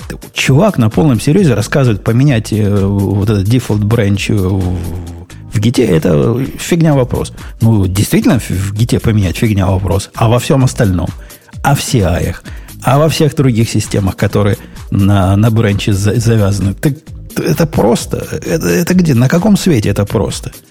Э, Это зачем? Это самонанесенные раны для того, чтобы что? На коктейльной вечеринке сказать, а я первый Слушай, был. ну ему прикольно будет. Вот я не понимаю, это тебя это как-то вот как-то, ну, то есть если вот он хочет, ему приятно от этого. Это же ничего в этом плохого нет. Если кому-то от этого приятно. Да, да, таки- такие есть. После того, как з- white, whitelist и blacklist нам запретят, как мы их искать будем? Какие правильные слова мы будем искать? Мы, например, ты уже, говоришь, нашел где-то там allowance. Вот-вот. И я буду в каждую систему ходить и думать, вместо общеупотребительного термина в индустрии, они теперь что придумали? Мне- Слушай, мне ну что блок, мне кажется, довольно адекватно, нет? Я вот, правда, слышала еще стоп-лист. И вот мне кажется, плохо, что их два уже. Надо, чтобы было одно. Блок-лист нормально. Очень похоже на то, что раньше было. В принципе, можно регэкспом, понимаешь? То есть там блок э, или не блок. Ну, это тоже сложно, потому что whitelist и allowlist – это разные ну, смысловые нагрузки. Allow-лист и, ну, ты понимаешь, о чем я говорю, да? Whitelist – это не, не то, что allow, а это то, что Слушай, Жень, ну вообще, строго говоря, вот если ты представишь себе какого-то нового человека, не в индустрии, там, не Града, мне кажется, аллау-лист ему будет понятнее, чем whitelist. Так Хотя они, они делают такое разные. понятие, они мне делают, кажется, широкое уже, Они не делают только разные, IT. Они же разные вещи делают. Но allowlist это то, что пропускать, правильно? Ну, а whitelist это то, что не проверять на blacklist. Ну, судя, по сути. Нет, то, что, то, что не проверять ни на какие другие правила, по идее. Нет, ну это как бы и это типа разрешать без всяких проверок. Но это не лаули. Раз, не, не, разрешать тут, тут есть какая-то... Ну, я согласна, что есть различие смыслов немножко, но мне кажется, uh-huh. мы как бы примем новую реальность. Есть... Я вообще не, не за это, я просто имею в виду, что как бы если тебя, например, там, ну, почему тебя так триггерит чувак, который там что-то поменял себе и, и просто доволен. Меня вот он как бы не триггерит. А, ну, меня, поменял, меня, поменял. Меня, меня триггерит, потому что э, из практики наблюдения за реальностью в последнее время это становится тенденцией и проникает куда не надо проникать. В IT-индустрию, которая никаким образом, никаким образом white-листы, black-листы в Go, ну, никак они никого не обижают. Я уверен более чем полностью. И они проникают и влияют на нас. И в конце концов, ты, ты представляешь, Ксюша, если это проникнет, ну как ты можешь если оно в Microsoft... Я не, не утверждаю, что кто кого там обижает, я не специалист, но говорить, что ты уверен в чем-то более чем полностью, если там, я не знаю... Хорошо, я уверен, что никого из вменяемых людей, мнение которых меня интересует, оно обижает. То есть меня, вменяемых людей, мнение которых тебя интересует, это твоя жена. Этот лист не очень длинный. Ну почему? Есть еще другие вменяемые люди, мнение которых меня интересует. Ну ладно, Бобук в хороший день. Ну, может быть. Для Бобука. Плохой, да, плохой, в плохой день. Э, я даже не очень понимаю, о чем мы спорим. Если тебе кажется это частной инициативой, ну, оглянись по сторонам. И э, разбитые стекла нашего, нашего даунтауна. Нашего мира. Да, да, весь мир в разбитых стеклах. Давайте дальше. Потому что тут, конечно, есть хорошая шутка про то, что НХЛ меняет цвет шайбы, но еще, еще я слышал анекдот про то, что теперь в американских шахматах первыми ходят черные, а белым запрещено бить черные шахматы, черные фигуры. А, слушайте, а вот этот э, Lockheed Martin, который Blackbird, его уже отзывают из эксплуатации, я надеюсь? Только он старый, уже давно пора. Та, там наехали на... Я думаю, торжественно побьют иллюминаторы. Угу. Там давали ссылку, я почитал эту переписку, наезд на робок Руби Копа. Вы знали такая? Это, по-моему, линтер какой-то для Руби или еще что-то в этом. Там слово коп есть. И пришли люди туда без, без всяких, э, э, так сказать, шуточек. Не то, чтобы попросили, а настоятельно попросили убрать слово коп, потому что это обидно. Убрать и переименовать. На что автор, по-моему, наш человек сказал, ну как, ну как я переименую? Я в 550 репозиториях. Я бы даже, если бы хотел это, все, все сломается. Весь мир сломается. Все системы на это завязаны и сломаются. Ничего говорят. Пусть стараются, пусть э, чинят. Будет в конце концов хорошо и всем приятно. Давай, Грей, следующая тема. Ну, следующая тема это тема про Рамблер с Nginx. Потому что, э, несмотря на отзыв э, вроде бы как всех российских претензий к разработчикам Nginx, на этой неделе на этой неделе прошла новость про то, что как э, новый владелец, точнее владелец, получивший право требовать и соблюдать свои права, в данном случае э, подал в суд, э, в суд в Сан-Франциско большой-большой иск. 141 страница, я, честно говоря, силил первые 15. Там очень красиво расписано про то, как Подло. сотрудники Рамблера, да, ой, там такие эпитеты используются – значит, тщательно спланировали и все это время скрывали, э, что они, разраб... что они на самом деле разработали это в рамках работы в Рамбле, ну, Nginx, то есть. А потом пришел еще э, CTO, который тоже посмотрел на это дело и спланировал еще более коварный план. Подожди, подожди. А это все меня, дело у меня, из Рамбля. У меня другая проблема в понимании всего пафоса. Да. То есть нам рассказывали мы тут обсуждали, что Рамблер отказался от всего этого дела и больше не наезжает mm-hmm. на Nginx. Ну, что значит он отказался? Он передал право претензий, ну, права на то, чем у него, чего у него не, на что а, у него не было прав кому-то другому. И этот другой смотри, теперь кто-то топит. Там была претензия в том, что да, в общем, примерно так и было. Там была претензия в чем? Они, э, э, ну, по всей видимости, я так, э, насколько я вспоминаю, Значит, э, в декабре или когда там в конце ноября, когда первая версия, так сказать, первая серия происходила, а, это все делалось действительно по решению Рамблера руками его доверенной компании. То есть они как бы дали компании и, и сказали, ну, мы вам поручаем, так сказать, добиться справедливости. А теперь получается так. Они отозвали свое как бы право э, требовать этой справедливости, но оставили за этой компанией авторские права. А как, как они могли деле... оставить авторские права на продукт, которого авторские права не принадлежат им, и при этом они публично а покаялись? Вот тут-то как раз получается, что если там, как описано в иске, что все это дело было, во-первых, разработано в рамках э, работы людей, так сказать, ну, разработчиков э, в Рамблере. Но есть же конфликт. Рамблер же говорит, что нет, что на, нам это не... Это мы, мы передумали. Нет. А Нет, эти продолжают говорить, что есть да. представи... Э, нет, а, а то, что они передумали, это никого не касается, потому что есть владелец как бы подобных прав.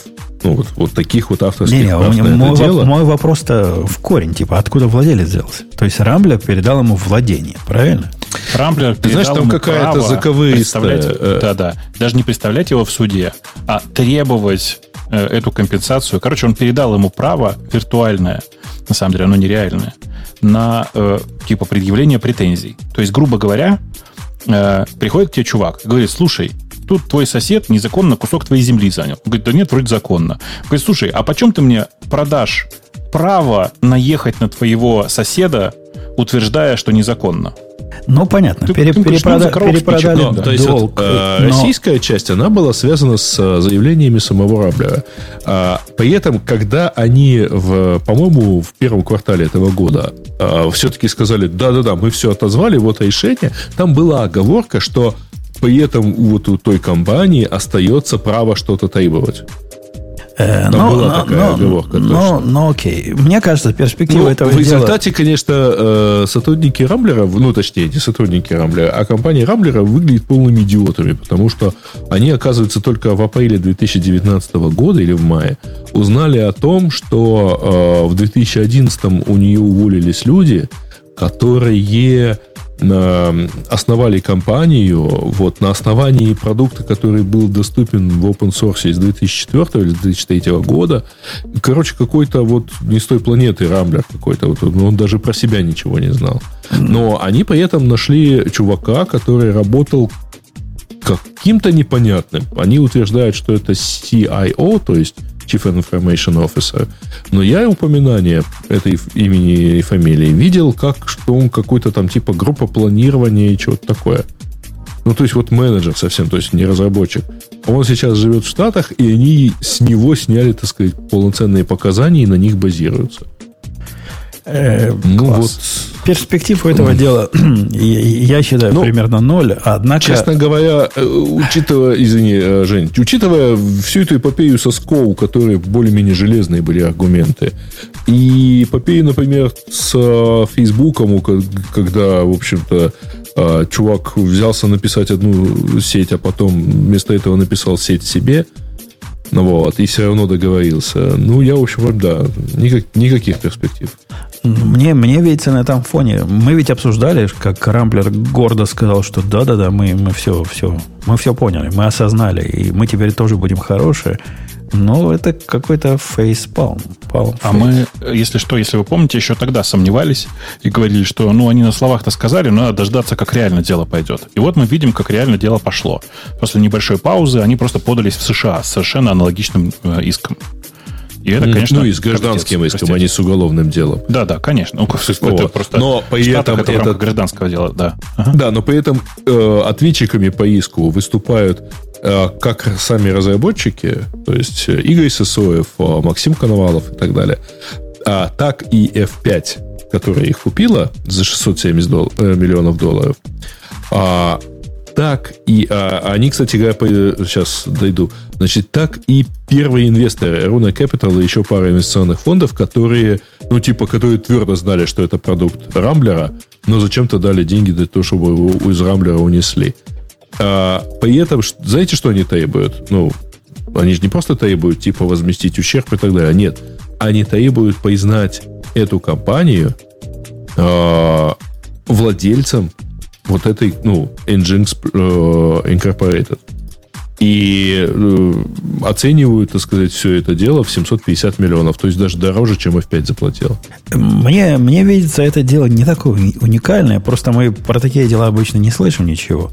Когда приходит какой-то Вася Попкин и говорит, это на самом деле мое, я не слышал о эм, прецедентах удачных, как они смогли это свое, которое на самом деле чужое где-то доказать. Ну, флаг этим ребятам в руки, а Рамблеру, конечно, срамота и позор.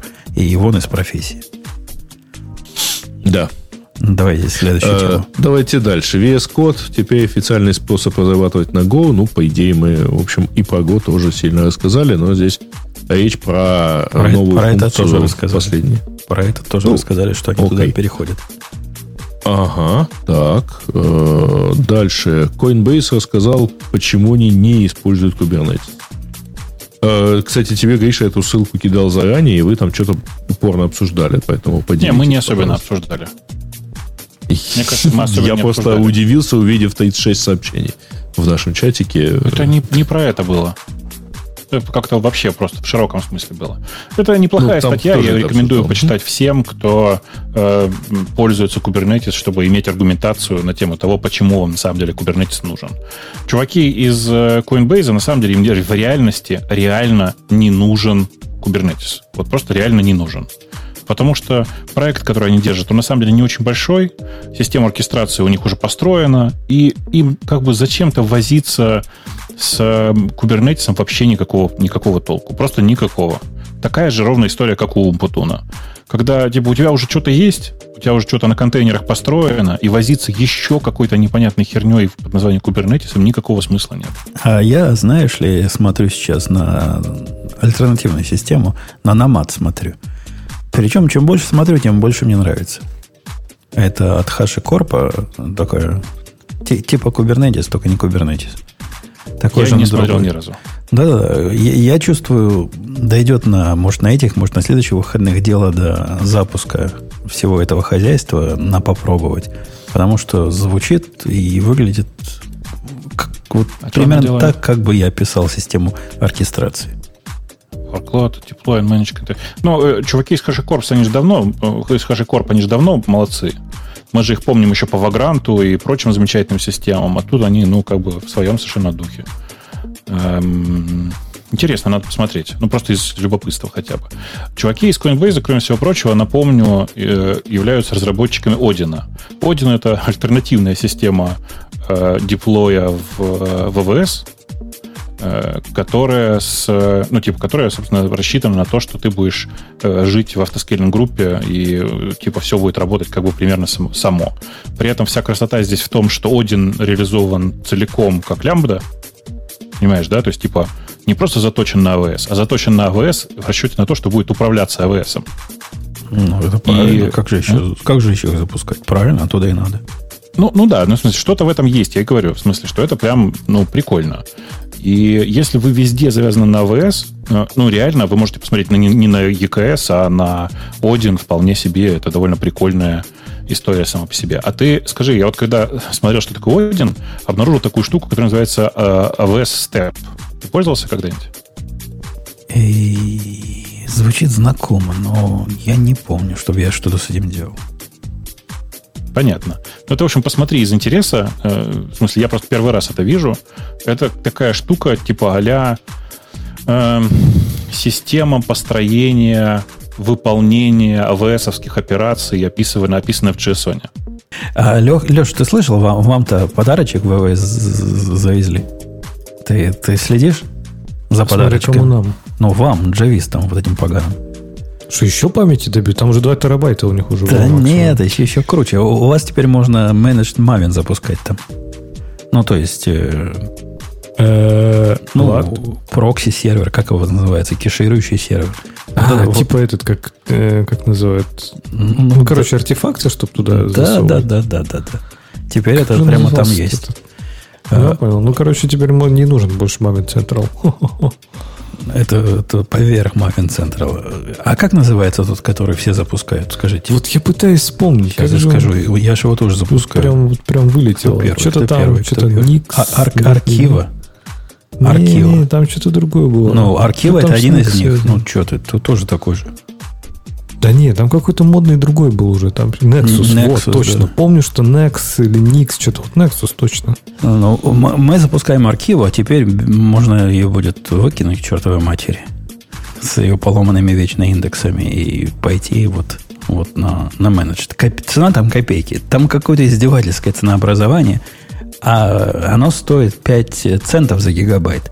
Это дешевле, чем просто купить SSD storage и чуть дороже, чем просто купить э, обычный HDD.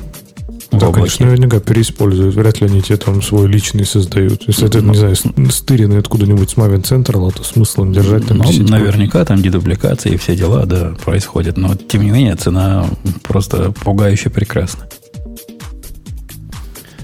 Да, в общем, короче, да. э, я хотел сказать, что да, конечно, не, не обязательно использовать Kubernetes для того, чтобы жить в современном мире. Есть много разных интересных э, решений. Э, что у нас mm-hmm. дальше? Так, э, разговор на News про то... Это не новость. Mm-hmm. Сейчас, прости, да. Разговор на News про то, какие, э, какие штуки делали, сделали ваше программирование лучше. Сделали Нет, вас сделали вас намного лучше да. программером. Ну да. Э, там на самом деле ничего такого особенного, как обычно, нет. Э, Все традиционно про давно известные и популярные тулзы. Э, ну, если вам интересно, сходите, посмотрите. Честно, на мой ну, взгляд, да. это... А я бы за себя все. сказал, что ни одно из средств меня лучше не сделало.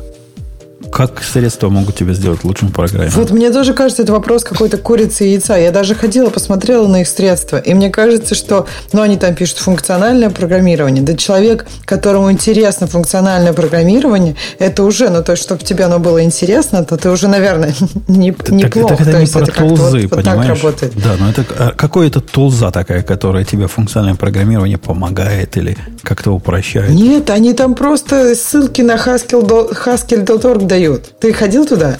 Там никакой... То есть, мне кажется, это вопрос такой, поиск серебряной пули, и ответы такие, ну, как бы вот если она у вас уже есть, попробуйте вот это. Не, вы не понимаете, там э, один из первых комментариев это человек, который, которому реально помогли регэкспы. Ну, ну нет, изучение регекстов сильно помогло. Оно ну, помогает, но сказать, что из кого-то на лучшего, лучшего программиста сделать, вот это, наоборот, может мозги за, замусорить. Я бы э, сказал, что из всего, что я знаю, вот я единственный инструмент, который я могу, про который могу сказать, что он сделал меня лучшим программистом, это очень странный совет будет, это Dash. Э, Dash это такая маковская ага, программа. Библиотечка для... такая. Это, нет, нет, Dash это, ну да, библиотека в смысле Library of Documentation, в смысле библиотека uh-huh. документации офлайновая на твоем компьютере.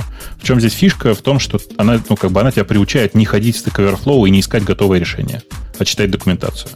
Вот это типа такой костыль, который ты забиваешь себе в голову на тему того, что готовых решений нет, есть документация, сиди читай. А не вот, можешь понять здесь, иди в код. Вот не прижилась она у меня. У меня тоже есть Dash, и я даже за него какое-то время Слушайте, а там была какая-то некрасивая история с ними, нет? Ну, погоди, я за него... Понятная да, история, да. Я но, за него ага. даже платил какое-то время, но в тот момент, когда я перешел из Java, где действительно всякий поиск приводит к рецепту на Stack Overflow на Go, где как правило, поиск приводит не на Stack Overflow, на те вопросы, которые меня интересуют, а либо на какую-то статью, либо на какой-то гид-репозиторий. Э, актуальность упала. Документации как таковой в год настолько мало и настолько она компактная, что особые средства, ну, через два года работы с год и уже и так в голове все держишь. Go вам не Java. А мне, ну вот как бы, если ты работаешь достаточно большим проектом, ну тебе же не поможет Stack Overflow никак.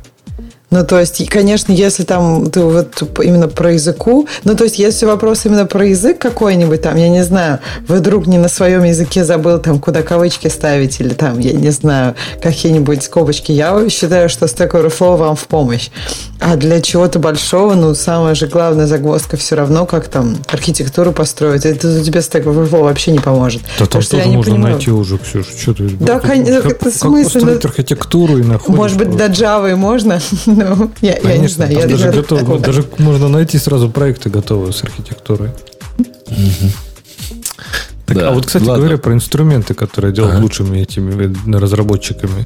Для меня, не знаю, это можно ли назвать инструментом, но точно был поворотный момент, это TDD. Вот когда прям пришло просветление, когда я стал его использовать легко вот в повседневной жизни, рутинно, я прям считаю, что это был какой-то прям качественный переход. Ну, так тоже что... тулзом это называть как-то. Ну, сложно, наверное, да. скорее практика, да. Скорее концепт какой-то, ну да, практика. Ну, наверное, да. Идея. Строго говоря, меня тоже Dash не как инструмент э, сам по себе радует, а сама идея не смотреть онлайн.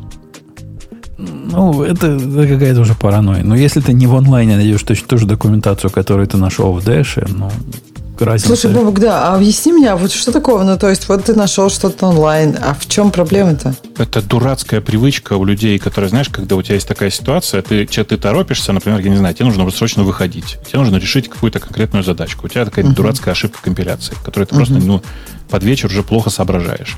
И вместо uh-huh. того, чтобы закрыть, пойти, короче, или там глянуть документацию и понять, что ты не можешь сейчас разобраться и пойти дальше, ты берешь и копируешь кусок кода со Stack Overflow. Это повсеместно происходит.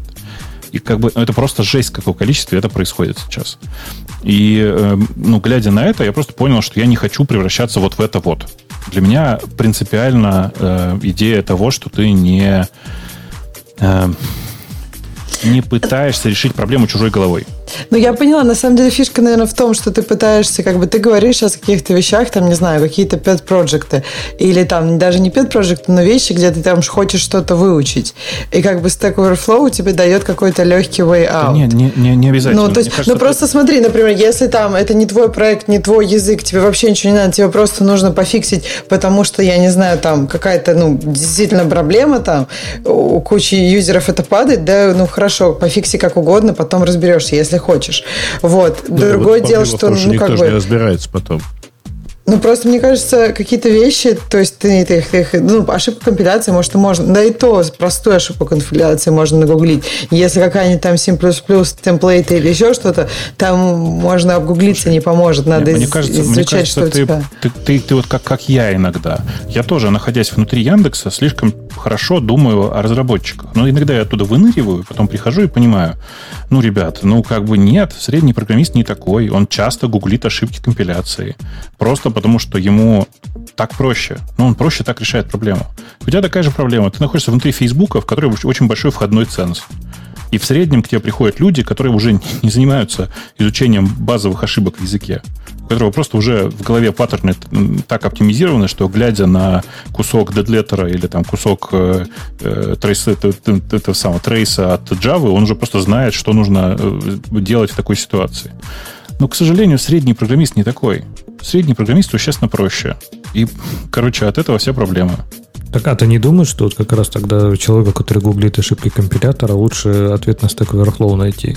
Потому что, во-первых, там могут Нет. дать контекст, а во-вторых, его, скорее да всего, он проще не читает найти, контекст, он копипастит просто. Ну, хорошо, тогда больше шансов, что он там найдет. Потому что в документации же вряд ли есть все, все ошибки компиляции, дело, что есть не надо находить. документации. Понимаешь? А, в этом и идея, что не надо находить. Ты, надо решать философ, проблему своей философский, головой. Философский Конечно. Я ставлю задачу не, не, не сделать так, чтобы код запустился. Потому что это как бы херня. Ни один программист это сделает, так другой починит. Я, у меня важная задача, как сделать программиста лучше. Вот, на мой взгляд, сделать программиста лучше можно одним способом. Забрав у него простой доступ к сервисам вопросов и ответов. И это прям, ну, я прям многих видел людей, которым помогло. Суров, я не первый год это говорю. Да, я, ну, правда, я многим это говорю, и, типа, часто, когда приходят, спрашивают, типа, а вот как тут рывок какой-нибудь сделать? Я говорю, чувак, интернет отключил у себя, ну, или там поисковики отключил у себя, надо документацию поставь Dash, или там еще что-нибудь. Типа, вот этот способ, ну, типа, сильно помогает тебе. Кроме всего прочего, тут, видишь, это такая история про то, что Google э, делает тебе слишком удобно. Он часто тебе ответ на твои вопросы дает прямо в снипете.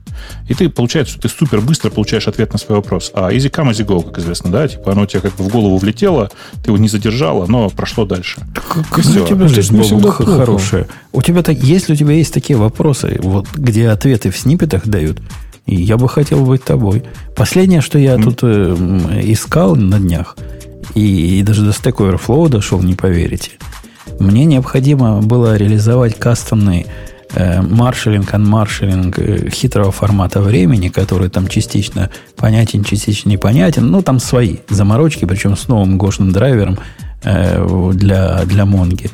И, ну да, нашлось буквально два похожих, э, две похожих статьи, которые были про то, но не про то. Ну, как-то разобрался. Но в снипете точно не было. На весь интернет было два ответа. Все, больше нет в интернете. Чем меньше ответов в интернете, э, когда ты к нему обращаешься, тем более ты прокачан в своей области. Так в своей, а часто же да. тебе надо тронуть какую-то соседнюю. То есть тебе надо, ну, не знаю, скрипт на каком-нибудь богомерзком руби поправить. Слушай. Пойди пойми, что он там тебе вывалил, какую-то фигню из какой-то библиотеки.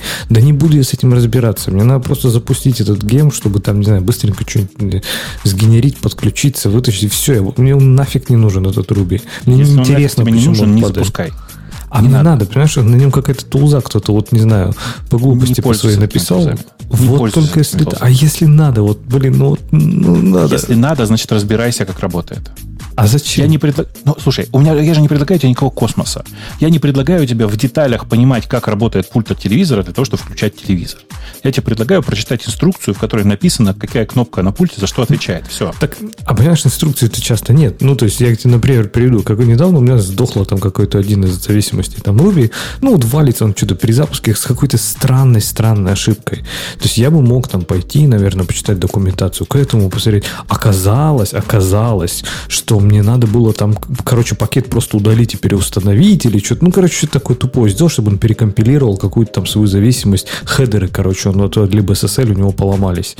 Да мне это знание, оно нафиг не нужно. Мне это не интересно. Мне этот гем, мне этот Руби. Мне надо, чтобы просто это приложение заработало. И я нашел там реально, ну, за две минуты нашел ответ на Stack Overflow. Что, типа, это стандартная проблема, просто, типа, вот, самый простой вариант, там, uninstall, там, что-то это вот удали, снова установи, это все перекомпилит, все будет работать. Так Во, во, вот, короче, вот, э, вот э, как бы для меня это как раз подчеркивает мою, мою правоту в этой ситуации, потому что э, из-за того, что там это в Stack, в Stack Overflow уже 10 раз написано, каждый человек, который мог бы починить эту проблему, находит ее Stack Overflow и такой, а, ну так все знают, ладно, что там. И никто так, не а чинит. А не починить. Или, ну, только там, типа, Руби можно. Но Руби уже не проще пристрелить, конечно, правильно? Сейчас. Ну, это правда. Конечно, что лучше пристрелить сейчас, ну, чтобы не мучилось. Но, тем не менее, вы, я про о, разных, что... вы о разных вещах говорите. Леша говорит о той части, к которой мы, программисты, относимся как к мистике. Например, у тебя есть какая-нибудь мистическая проблема, какой-нибудь CI-контейнер запускается в, в, в GitHub Actions, и почему-то иногда у него один процессор, иногда два процессора. Да ты обрыдайся весь, ты не починишь это. Ты можешь найти какой-нибудь хак или какой-нибудь workaround, чтобы э, как-то это понять. И, соответственно, свои тесты под это подстроить. Ну, тут нечему учиться. Это, и Руби то же самое. Ну, для нас с Лешей учиться тому, как правильно пересобирать вот эти э, джемы, ну, это так же бессмысленно, как чинить э, actions на гитхабе. Ой. Короче, э, делайте, что, что вам удобно и что вам считает, что вам кажется нужным и удобным. Конечно, концепцию под названием не, не гуглить э, нужно через себя пропустить и принять. Если вы принять это не можете, ну, как бы я могу что-то придумать. Если вы не можете проглотить эту пилюлю, давайте сделаем ее в виде ректального суппозитория. Ну, то есть, как бы у каждого свой подход какой-то. В конце концов, у, у каждого человека разные способы положить, условно говоря, документацию себе в голову. У меня вот такой. Я всем говорю, что типа в офлайне это делать сильно комфортнее. Если вам нравится ходить через Stack Overflow и ректальные суппозитории, ну вперед. в чем проблема? Э, Мне кажется, как вот именно инструмент, вот если действительно кто-то ищет серебряную пулю и не может себя заставить что-то изучить, это может быть очень интересный инструмент. Просто мне кажется, что для таких вещей можно там, не знаю, книжки даже почитать. Я не в смысле кроме, э, именно вот это не делать, а вместо этого книжки почитать, а просто к тому, чтобы добавить. Или как-то еще. То есть, мне кажется, просто есть документация, которая очень вкусно написана. Вот, мне кажется, год документация, она довольно-таки какая-то, ну, такая отдельная. Вот, то ее прикольно читать. Есть документации, которые, ну, я не знаю, каждый раз, когда я читаю что-нибудь про C++, мне хочется просто, я не знаю, купить пистолет и убивать. Да ладно. Да, Слушай, да потому... А, да, нет, я... Так? Э, потому что, э, как бы там, понимаешь, э, ну, мне кажется, там очень много как-то вот все написано, с каким-то очень глубоким контекстом. И если ты вдруг его не знаешь, элитаризм, вот, мне кажется, вот там такая элитарность просвечивает. А вот в Go, наоборот, как бы типа, давайте все, и в питоне тоже там, типа, каждый может.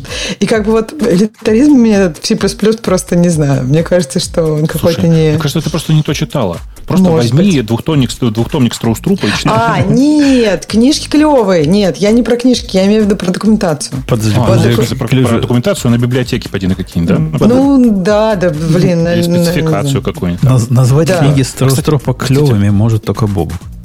Ну, они, они что угодно. Любой, любой другой прилагательный Да нет, подойдет. ну, в смысле, книжки нормальные. В книжках там, по крайней мере, объясняют весь этот контекст. Может, там много букв, ну, а как бы в этой документации там контекста нет. Там куча каких-то вот, каких-то понятий, которые, типа, они считают, что все их понимают давно и, и понятно.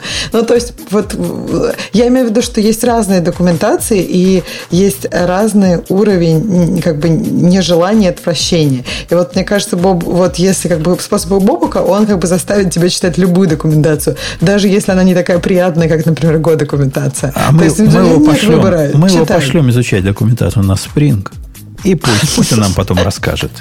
Как Мне он кажется, проникся. да, какой-нибудь Enterprise, там, наверное, вообще документации Нет, просто... Кстати, у Спринга документация офигенная. Это реально вот одна из лучших вообще в принципе для проектов, подсорсных проектов, которые я видел.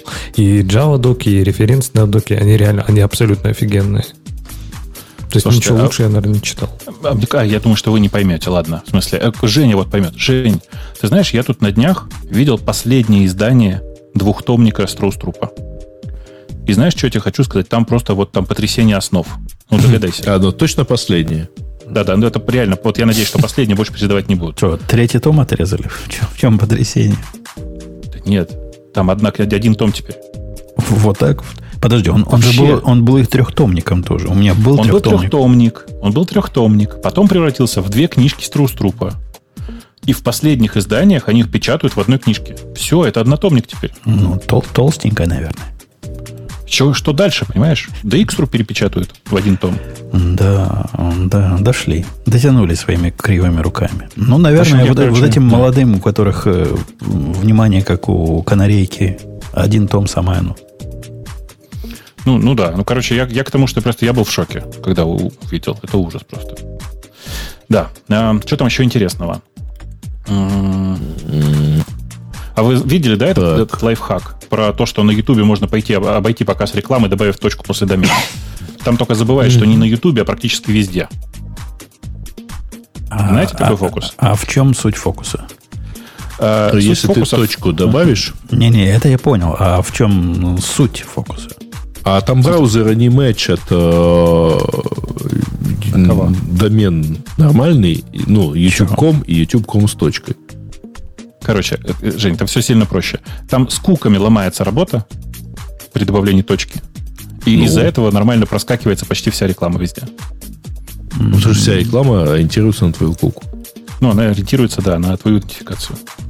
Ну. Прикинь? Ага. Правда, правда, ломается еще и состояние логина. Ну, кому это нужно, господи, что ты? Ну, во-первых, кстати, ломается не везде. В некоторых местах заточено все для того, чтобы оно все нормально работало. Но Слушай, по факту, конечно, это прям очень весело.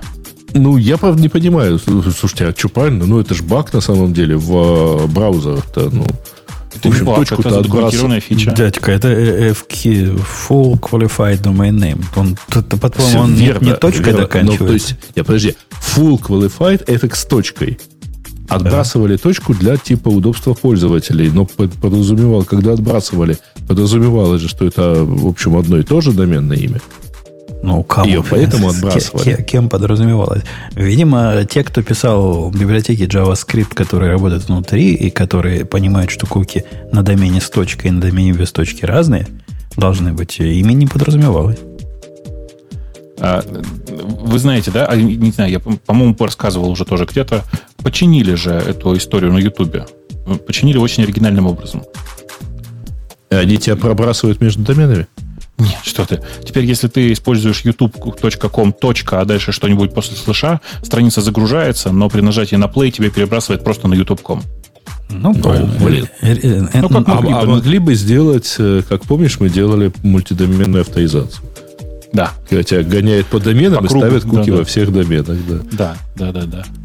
Э, ну, короче, так или иначе как-то это дело починили в случае с Ютубом, но во многих местах еще работает. Вот как бы особенно рекомендую. Если вы пойдете на radio-t.com .com .slash и дальше там, ну, типа URL для нашего подкаста, и будете слушать подкаст оттуда, то промотается реклама. Да. Что ты, ну, как бы... Фича. Куки не поставятся, и все хорошо До сто процентов промотаются. А, я, я, кстати, в последнее время, не в последнее время, недавно попытался в... Я, я ведь перешел на AdGuard и поставил рекомендованный лист, который блокирует рекламу в YouTube. А Оно мне сто лет не надо, у меня и так рекламы нет в YouTube, потому что я за YouTube плачу. Но думаю, посмотрю, как оно.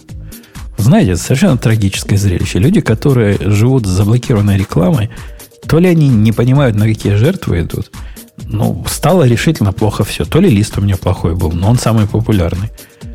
То бишь, YouTube иногда отказывается играть ролики, иногда зависает, видимо, в тот момент, когда он рекламу хочет проигрывать. Почему-то это повлияло на YouTube TV. Причем плохим образом повлияло. Короче, так, так жить нельзя. Дешевле заплатить. Напомню, что это говорит апологет Пайхол. Эдгард, я же говорю. Эдгард. Я ж на Эдгард Нет, пришел. нет, нет, я к тому, что у тебя-то это вообще, это ты наезжаешь на Эдгард, но Пайхол на самом деле хуже, чем Эдгард. Я... Почему? Я, я, я, у них С точки зрения фильтрации. То почему? Он, он, он такой же точно, только он теми же листами пользуется. Почему он хуже или лучше? Да, но в, ну, как бы с э, точки зрения э, тонкости и гибкости фильтрации, ну, есть разница между тем, вырезать элемент со страницы или Эдгар, тупо опустить Эд, твой DNS-запрос. Эдгард Home это точно такая же штука, как PyHole, ставится на, как DNS, вот этот один в один, как PyHole, только другая. Это не, не то, что в браузере работает. Э, давай. Не, ну, так какая разница, у тебя PyHole тоже, точно так же режет. А, так, ну что у нас? Сбербанк с Дагисом это, по-моему, вообще не, О, не для нас новость. По-моему, это классная тема. Она классная только в одном. Знаете, эм, внутри компании Тугис в смысле, DoubleGIS, как они на самом деле официально назывались, если они, меня ничего не, не изменяет. Не, они, называ, они, по-моему, сейчас называются 2GIS. Окей, 2GIS. Но долгое время их все называли дубльгисом, и все как бы нормально ну, это да. воспринимали. Так вот, э, внутри этой компании был э, местный местечковый элитизм. Он звучал вот как. Мы вам не какой-нибудь Сбербанк с Яндексом, говорили разработчики, которых так прокачивал говорить HR. Я сейчас уточню, что в любой компании так. Вы в HR, в, смысле, в Яндексе HR точно так же устроен, и разработчики э, иногда пафосно говорят, мы вам не какой-нибудь Сбербанк или там не какой-нибудь, значит, дубльгиз. Mail.ru. Да, или не какой-нибудь Mail.ru. Нет, дубльгиз почти никто так не говорит, конечно. Так вот, у ребят в дубльгисе был такой элитизм. Мы вам не какой-нибудь Сбербанк с Яндексом, говорили они.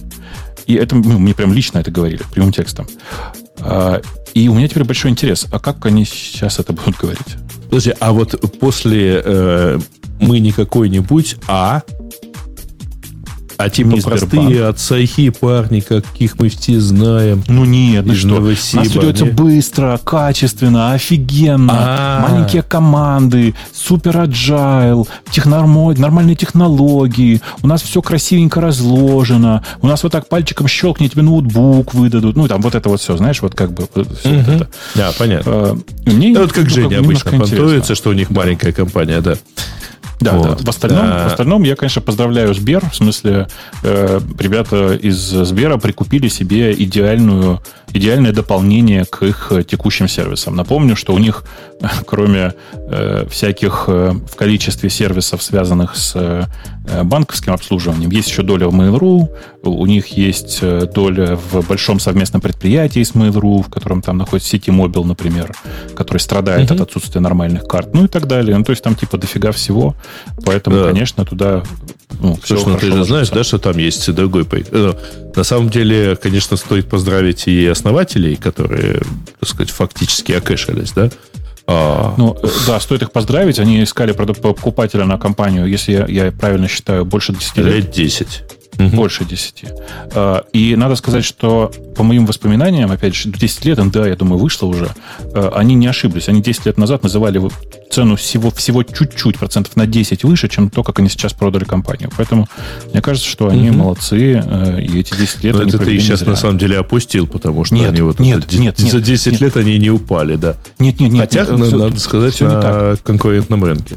Нет, нет, все не так. Во-первых, они конкурировали с Яндексом и умудрились не, сохранить, не, не уронить свою цену, а во-вторых, uh-huh. любой, любая, любой владелец компании, когда ему говорят, продай компанию, называет обычно цену ну, в 10 раз выше, чем она стоит по рынку. И э, если смотреть реалистичную оценку, то есть за, за сколько их тогда бы купили, за сколько купили бы сейчас, они, конечно, выросли ну, колоссально. Угу. Но вот да. тут вопрос. А, на самом деле это основное, основное, основное содержимое продукта у 2GIS это э, не подложка карт, а вот все остальное. По... Yellow Pages в смысле? Ну, Point of Interest. Вообще да. все. Вот мне интересно, ну, а что, как они будут э, мигрировать на подложку от Maps.me? Никак. Зачем? Maps.me закроют, я думаю. Maps.me, для тех, кто не знает, это э, приложение и команда, которую мы Mail.ru купили несколько лет назад – Э, и да, который теперь официально принадлежит, да, принадлежит Mail.ru и является частью их карт. По-моему, оба основателя Maps.me уже давно покинули э, Mail, и я не знаю, кто там сейчас занимается Maps.me. Я давно проект не видел в свои глаза, честно скажу. Не Нет, уверен, ну, кстати говоря, его, его даже хвалят, но причем, что это же мировые типа карты. многие хвалят то, как они работают за пределами сказать, ну, все равно это. Да, да справедливости ради спали те, кто туризмом занимается. Бог да. с вами, с вашими местечковыми новостями. Пойдем дальше. У нас не, не местечко. У тебя ты хочешь обсудить 25 лет мечты? Кстати, про, про местечковые новости, вот это, Гриша, скажи, пожалуйста, про 42 секунды. А, ну, мы с двумя коллегами запустили э, странный такой экшен. Это канал, который называется 42 секунды. Э, можно посмотреть на его описание на VC. Подписаться на него напрямую нельзя, потому что мы пускаем не всех. Это такой канал для своих. Э, Даже нам нельзя. Ну, вот там есть такая ну, ссылочка. Но мне удалось, но процесс меня не убедил, что это искусственный интеллект думал.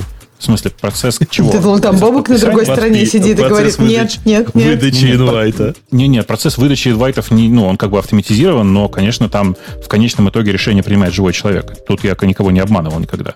Э, я кинул на, в радио Ти название бота, через которое можно попросить, чтобы вас подписали. Там с той стороны примет решение, да или нет.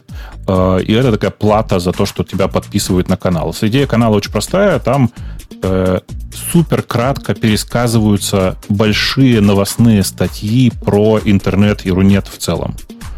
То есть такая типа супер краткая выжимка, показательно нейтральная, которая не искажает содержимого статьи. То есть это типа э, реферат от статьи. Статьи бывают большие, читать их долго. А тут каждая выжимка рассчитана на то, чтобы читать ее было не больше 42 секунд. Цифра 42 подобрана э, сложным образом. Книжку читали. Каким? Какую книжку? Ну, какую книжку можно читать, чтобы была цифра 42? А, нет, это так само собой. Ну, нет, нет, я... Ну, на самом деле, это дело не, не в этой книжке, конечно, совсем. Э, ну вот, но я вам могу показать, по какой причине, но только вы, пожалуйста, громко не смейтесь. Сейчас я вам покажу, но только в чатик для ведущих. Э, так вот, э, сейчас, куда бы это в чатик для ведущих так закинуть? Э, немножко неприличная ссылка, но я думаю, что вы меня простите. Э, так вот, пока я рассказываю. Вся фишка здесь на самом деле в том, что этот реферат делает э, очень простой алгоритм, реально очень простой алгоритм, который строит выжимку по статьям. Ну, как следствие, система автоматизированная, и ну, мне кажется, что это очень забавно само по себе. Такой вот каналчик. Почему про него решили новости написать, я не знаю. Ну, наверное, потому что я делал. Другой причины я не могу придумать. Потому что искусственный интеллект. Ну, ты все модно, молодежно. Ты попал. А, ну, в этом смысле, в да. Ну, в общем, Ксюша, Леша, вам срочно нужен проект с числом 42 э, спрашивают, почему бот спрашивает ссылку на Facebook или LinkedIn. Да присылайте любую, которая, как вам кажется, вас репрезентует.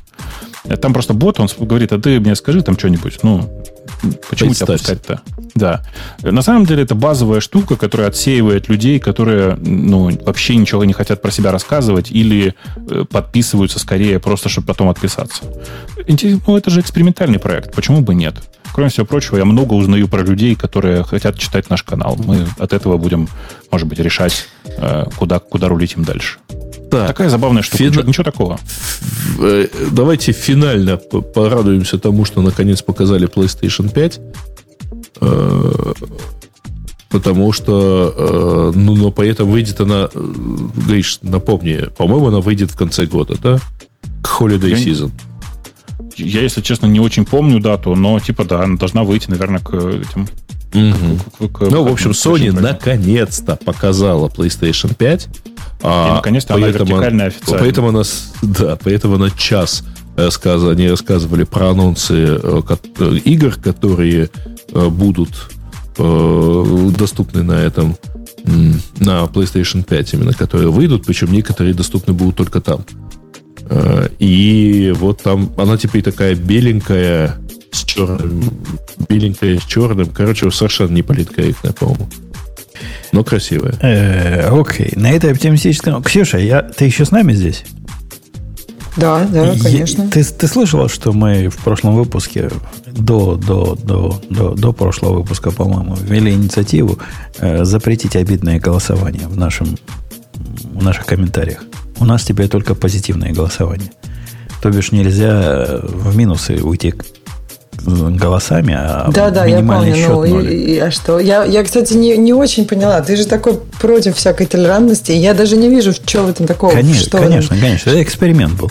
И я ага, вот смотрю на результаты да. этого эксперимента, и, похоже, и? мы сегодня получили тем много. Я, я не знаю, вследствие того или не вследствие того, но, по-моему, какой-то страх мы у людей убрали.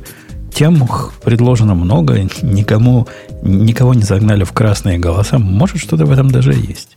Так вот, видишь, нифига себе. То есть я помню, как мы с тобой лет пять про ревью спорили, а сейчас ты всех ревьюешь направо и налево. И сейчас в конце лет через пять ты просто станешь самым толерантным. Будешь беспокоиться, что люди чувствовали себя комфортно. Тогда они будут контрибьютить больше. Такие прям идеи новые, наверное, да? Ксюш, ты, ты просто отходила, а, да. а Женя, в общем, собирается на конференцию Apple.